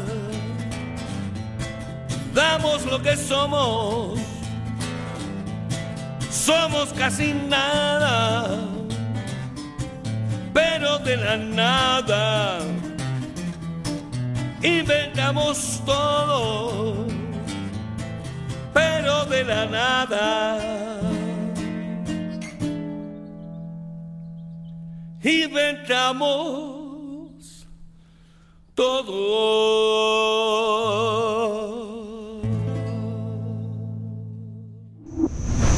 Primer movimiento. Hacemos comunidad en la sana distancia. Libertad. Seguridad. Salud. Identidad. Alimentación. Libre desarrollo de la personalidad. Educación. Pensar nuestros derechos humanos. Damos la bienvenida a Jacobo Dayan, coordinador académico de la Cátedra Nelson Mandela de Derechos Humanos en las Artes de la UNAM, para dar continuidad a, la visión que hace 15 días nos compartía Jacobo Dayan sobre el informe anual eh, que ha publicado Human Rights Watch. Gracias, Jacobo Dayan. Muy buenos días. Bienvenido. Buenos días, Dominique Miguel Ángel. ¿Cómo están? Gracias, Jacobo. Buenos días. Muy bien. Adelante, Jacobo. Pues sí, nada más antes de comenzar con el informe de Human Rights Watch que la semana pasada, hace 15 días, cuando fue mi intervención, pues tenía minutos de haber salido. Eh, comentar que el día de hoy, 27 de enero, se cumplen 77 años de la liberación del campo de exterminio de Auschwitz y hoy es el Día Interna, Día de Conmemoración de Víctimas eh, del Holocausto, una fecha que tendría que hacernos reflexionar, ya que a partir de, de, estos, de este evento de la Segunda Guerra Mundial es que se creó el marco normativo que existe hoy en día para eh, sancionar y prevenir los crímenes atroces que se cometen en la humanidad, el genocidio, los crímenes contra la humanidad, los crímenes de guerra y el crimen de agresión que 50 años después de la guerra dio pie a el Estatuto de Roma que crea la Corte Penal Internacional. Creo que es una fecha importante para reflexionar sobre la forma en que la humanidad ha pretendido prevenir y sancionar estos crímenes que no han terminado. Evidentemente es una tarea pendiente muy importante de la comunidad internacional prevenir y sancionar estos crímenes. Podemos recordar varios genocidios que ocurrieron después de la Segunda Guerra Mundial, eh, entre los más conocidos evidentemente el de Ruanda, el de la Yugoslavia, el guatemalteco. Y bueno, pues, vivimos una época donde hay en estos momentos dos genocidios ocurriendo, uno en China contra la comunidad uigur y uno en Myanmar contra la población rohingya. Me parece que es una fecha que vale la pena tener presente esta de eh, eh, la conmemoración a las víctimas del holocausto en la fecha en que se liberó el campo de exterminio de Auschwitz. Y entrando al informe de Human Rights Watch que hablábamos hace 15 días y ya una vez que eh, ha habido más mucho más tiempo para poderlo leer, es interesante la visión que tiene Human Rights Watch sobre la región, sobre América Latina. En, el informe hablan de que es alarmante el retroceso, el retroceso, y cito textualmente, es alarmante el retroceso de las libertades fundamentales en América Latina, que nos obliga hoy a defender espacios democráticos que solíamos dar por sentados. Es decir, eh, Human Rights Watch pone el foco incluso ya en, en, temas tan elementales como la defensa propia de la democracia y libertades y derechos fundamentales. En la carátula de América Latina hace referencia al caso cubano, a la represión eh, cometida por el régimen cubano, a la dictadura nicaragüense, a, a lo ocurrido el año pasado. Hay que recordar que este informe es sobre los hechos de 2021, sobre las elecciones en Nicaragua y el régimen eh, de Ortega, sobre eh, la situación en Venezuela, que también ya alcanza umbrales preocupantes que incluso llegan a la Corte Penal Internacional, donde se están eh, por investigar crímenes perpetrados por crímenes de lesa humanidad por el gobierno de Nicolás Maduro. Eh, y en el caso de México, habla, y otra vez cito textualmente, el presidente Andrés Manuel López Obrador continuó sus ataques mediáticos en contra de periodistas y defensores de derechos humanos, así como sus esfuerzos por eliminar organismos públicos independientes que limitan su poder y por cooptar el sistema judicial para perseguir enemigos políticos. Eh, eso es eh, lo que resalta en este resumen regional que pone Human Rights Watch sobre América Latina y luego enlista la situación en algunos otros países, eh, donde llama la atención los casos salvadoreños e incluso eh, eh, esfuerzos por debilitar la independencia judicial en Argentina, Bolivia, Perú y Guatemala, el caso de la represión a las protestas en Colombia y algunos otros. Y sobre el caso mexicano, arranca diciendo que las violaciones de derechos humanos, incluyendo torturas, desapariciones forzadas, abusos contra migrantes, ejecuciones extrajudiciales, violencia de género y ataques contra periodistas independientes y defensores de derechos humanos, han continuado durante el gobierno de Andrés Manuel López Obrador. Y estos hechos suelen quedar impunes. Entonces pone el foco en las graves violaciones a derechos humanos que se perpetran en nuestro país y en la casi absoluta impunidad con el que eh, operan y se cometen estos crímenes en nuestro país.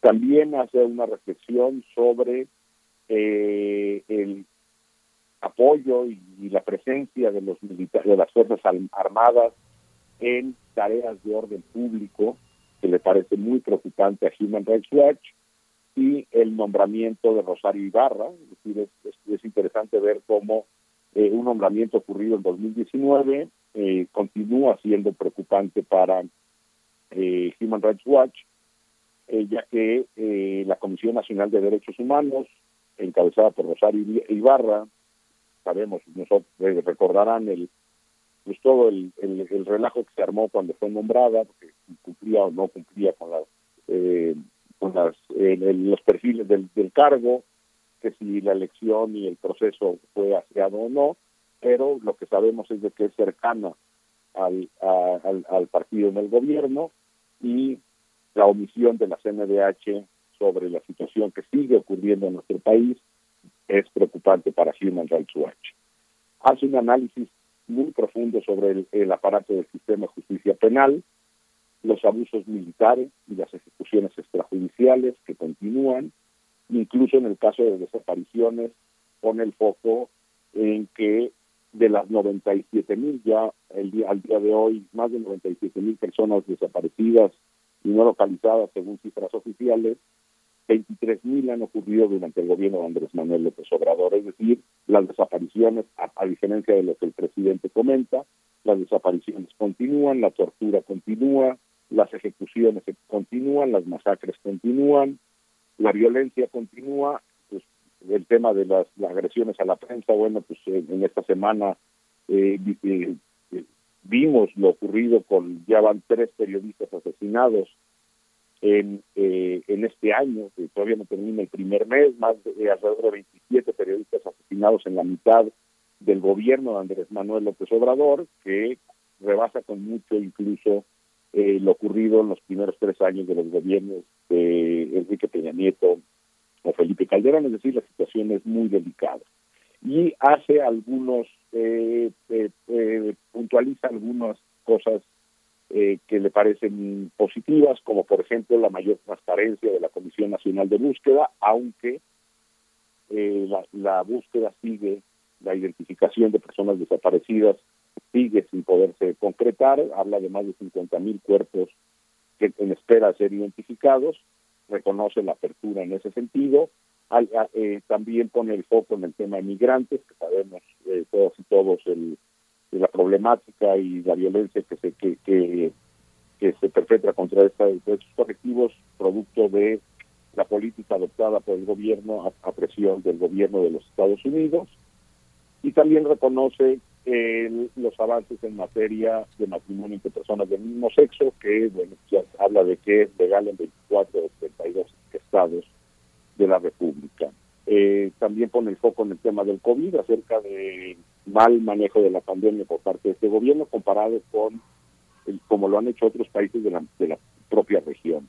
Me parece que ahí hay un, eh, una hoja de ruta que sería interesante para el gobierno si tuviera la voluntad por retomarlo, pero lo que hemos visto es de que en estas dos semanas que tiene este informe de haber sido emitido, pues no ha habido ningún comentario, ya no por el presidente, ni siquiera por la Subsecretaría de Derechos Humanos de la Secretaría de Gobernación. Resulta insuficiente, pero también necesario, Jacobo Dayan, seguir eh, pensando en los mecanismos con los que se cuenta para poder, en, en el caso, por ejemplo, eh, reciente y que ha sido pues lacerante y un lastre en, en- el asesinato, en, en la desaparición, en la persecución a, a defensores, defensoras del territorio, de derechos humanos, a los periodistas, ver qué, qué, qué sigue, qué se puede hacer con respecto, por ejemplo, eh, de nuevo, insuficiente, pero necesario, el mecanismo de protección para, para, para defensores y periodistas.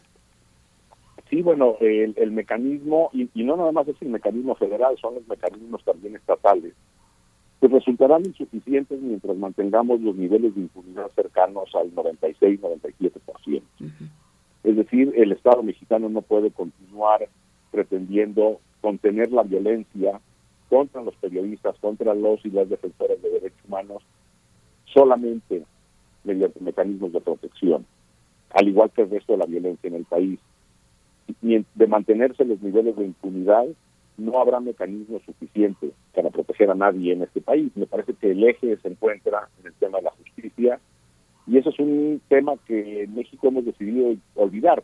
Parece que la impunidad es una constante que no se puede ni siquiera discutir ante incluso la impunidad rampante que hay en nuestro país, pues todas las administraciones del, presidente que sea ha mantenido y respaldado a los fiscales. Recientemente el presidente Andrés Manuel respaldó la, la, la labor de Gert Manero, a pesar de tener niveles de impunidad de ese tamaño.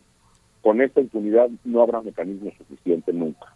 Pues muchas gracias, Jacobo Dayan, como siempre, por puntualizar, por no soltar eh, estos eh, temas fundamentales en nuestro país. Nos encontramos en 15 días. Hasta pronto, Jacobo.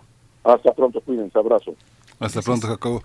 Pues ya nos falta un minuto, unos cuantos segundos para que den las 10, Berenice. Nos encontramos mañana. ¿Quieres comentar algo? Rápidamente, es que Alfonso de Alba Arcos nos, nos pide, por favor, que felicitemos y lo hacemos en estos pocos segundos a la señora Lupita Arcos, que hoy cumpleaños, dice Alfonso de Alba Arcos, es el cumpleaños de la reina de esta casa. Le mandamos nuestros saludos, nuestro cariño y nuestro afecto. Ojalá que pueda escuchar este, este mensaje de felicitación. Feliz cumpleaños, señora Lupita Arcos. Y con eso ya, era lo último, Miguel Ángel. Sí, bueno, lo último y muy importante. Felicidades a todos ahí en la casa de Alfonso. Eh, esto fue primer movimiento. El mundo desde la universidad. Radio UNAM presentó Primer Movimiento. El mundo desde la universidad. Con Berenice Camacho y Miguel Ángel Quemain en la conducción. Frida Saldívar y Violeta Berber, producción. Antonio Quijano y Patricia Zavala, noticias. Miriam Trejo y Rodrigo Mota, coordinadores de invitados. Tamara Quirós, redes sociales. Arturo González y Socorro Montes, operación técnica. Servicio social, Lisette Pérez e Iván Chavarría. Locución, Tessa Uribe y Juan Stack. Quédate en sintonía con Radio UNAM. Experiencia sonora.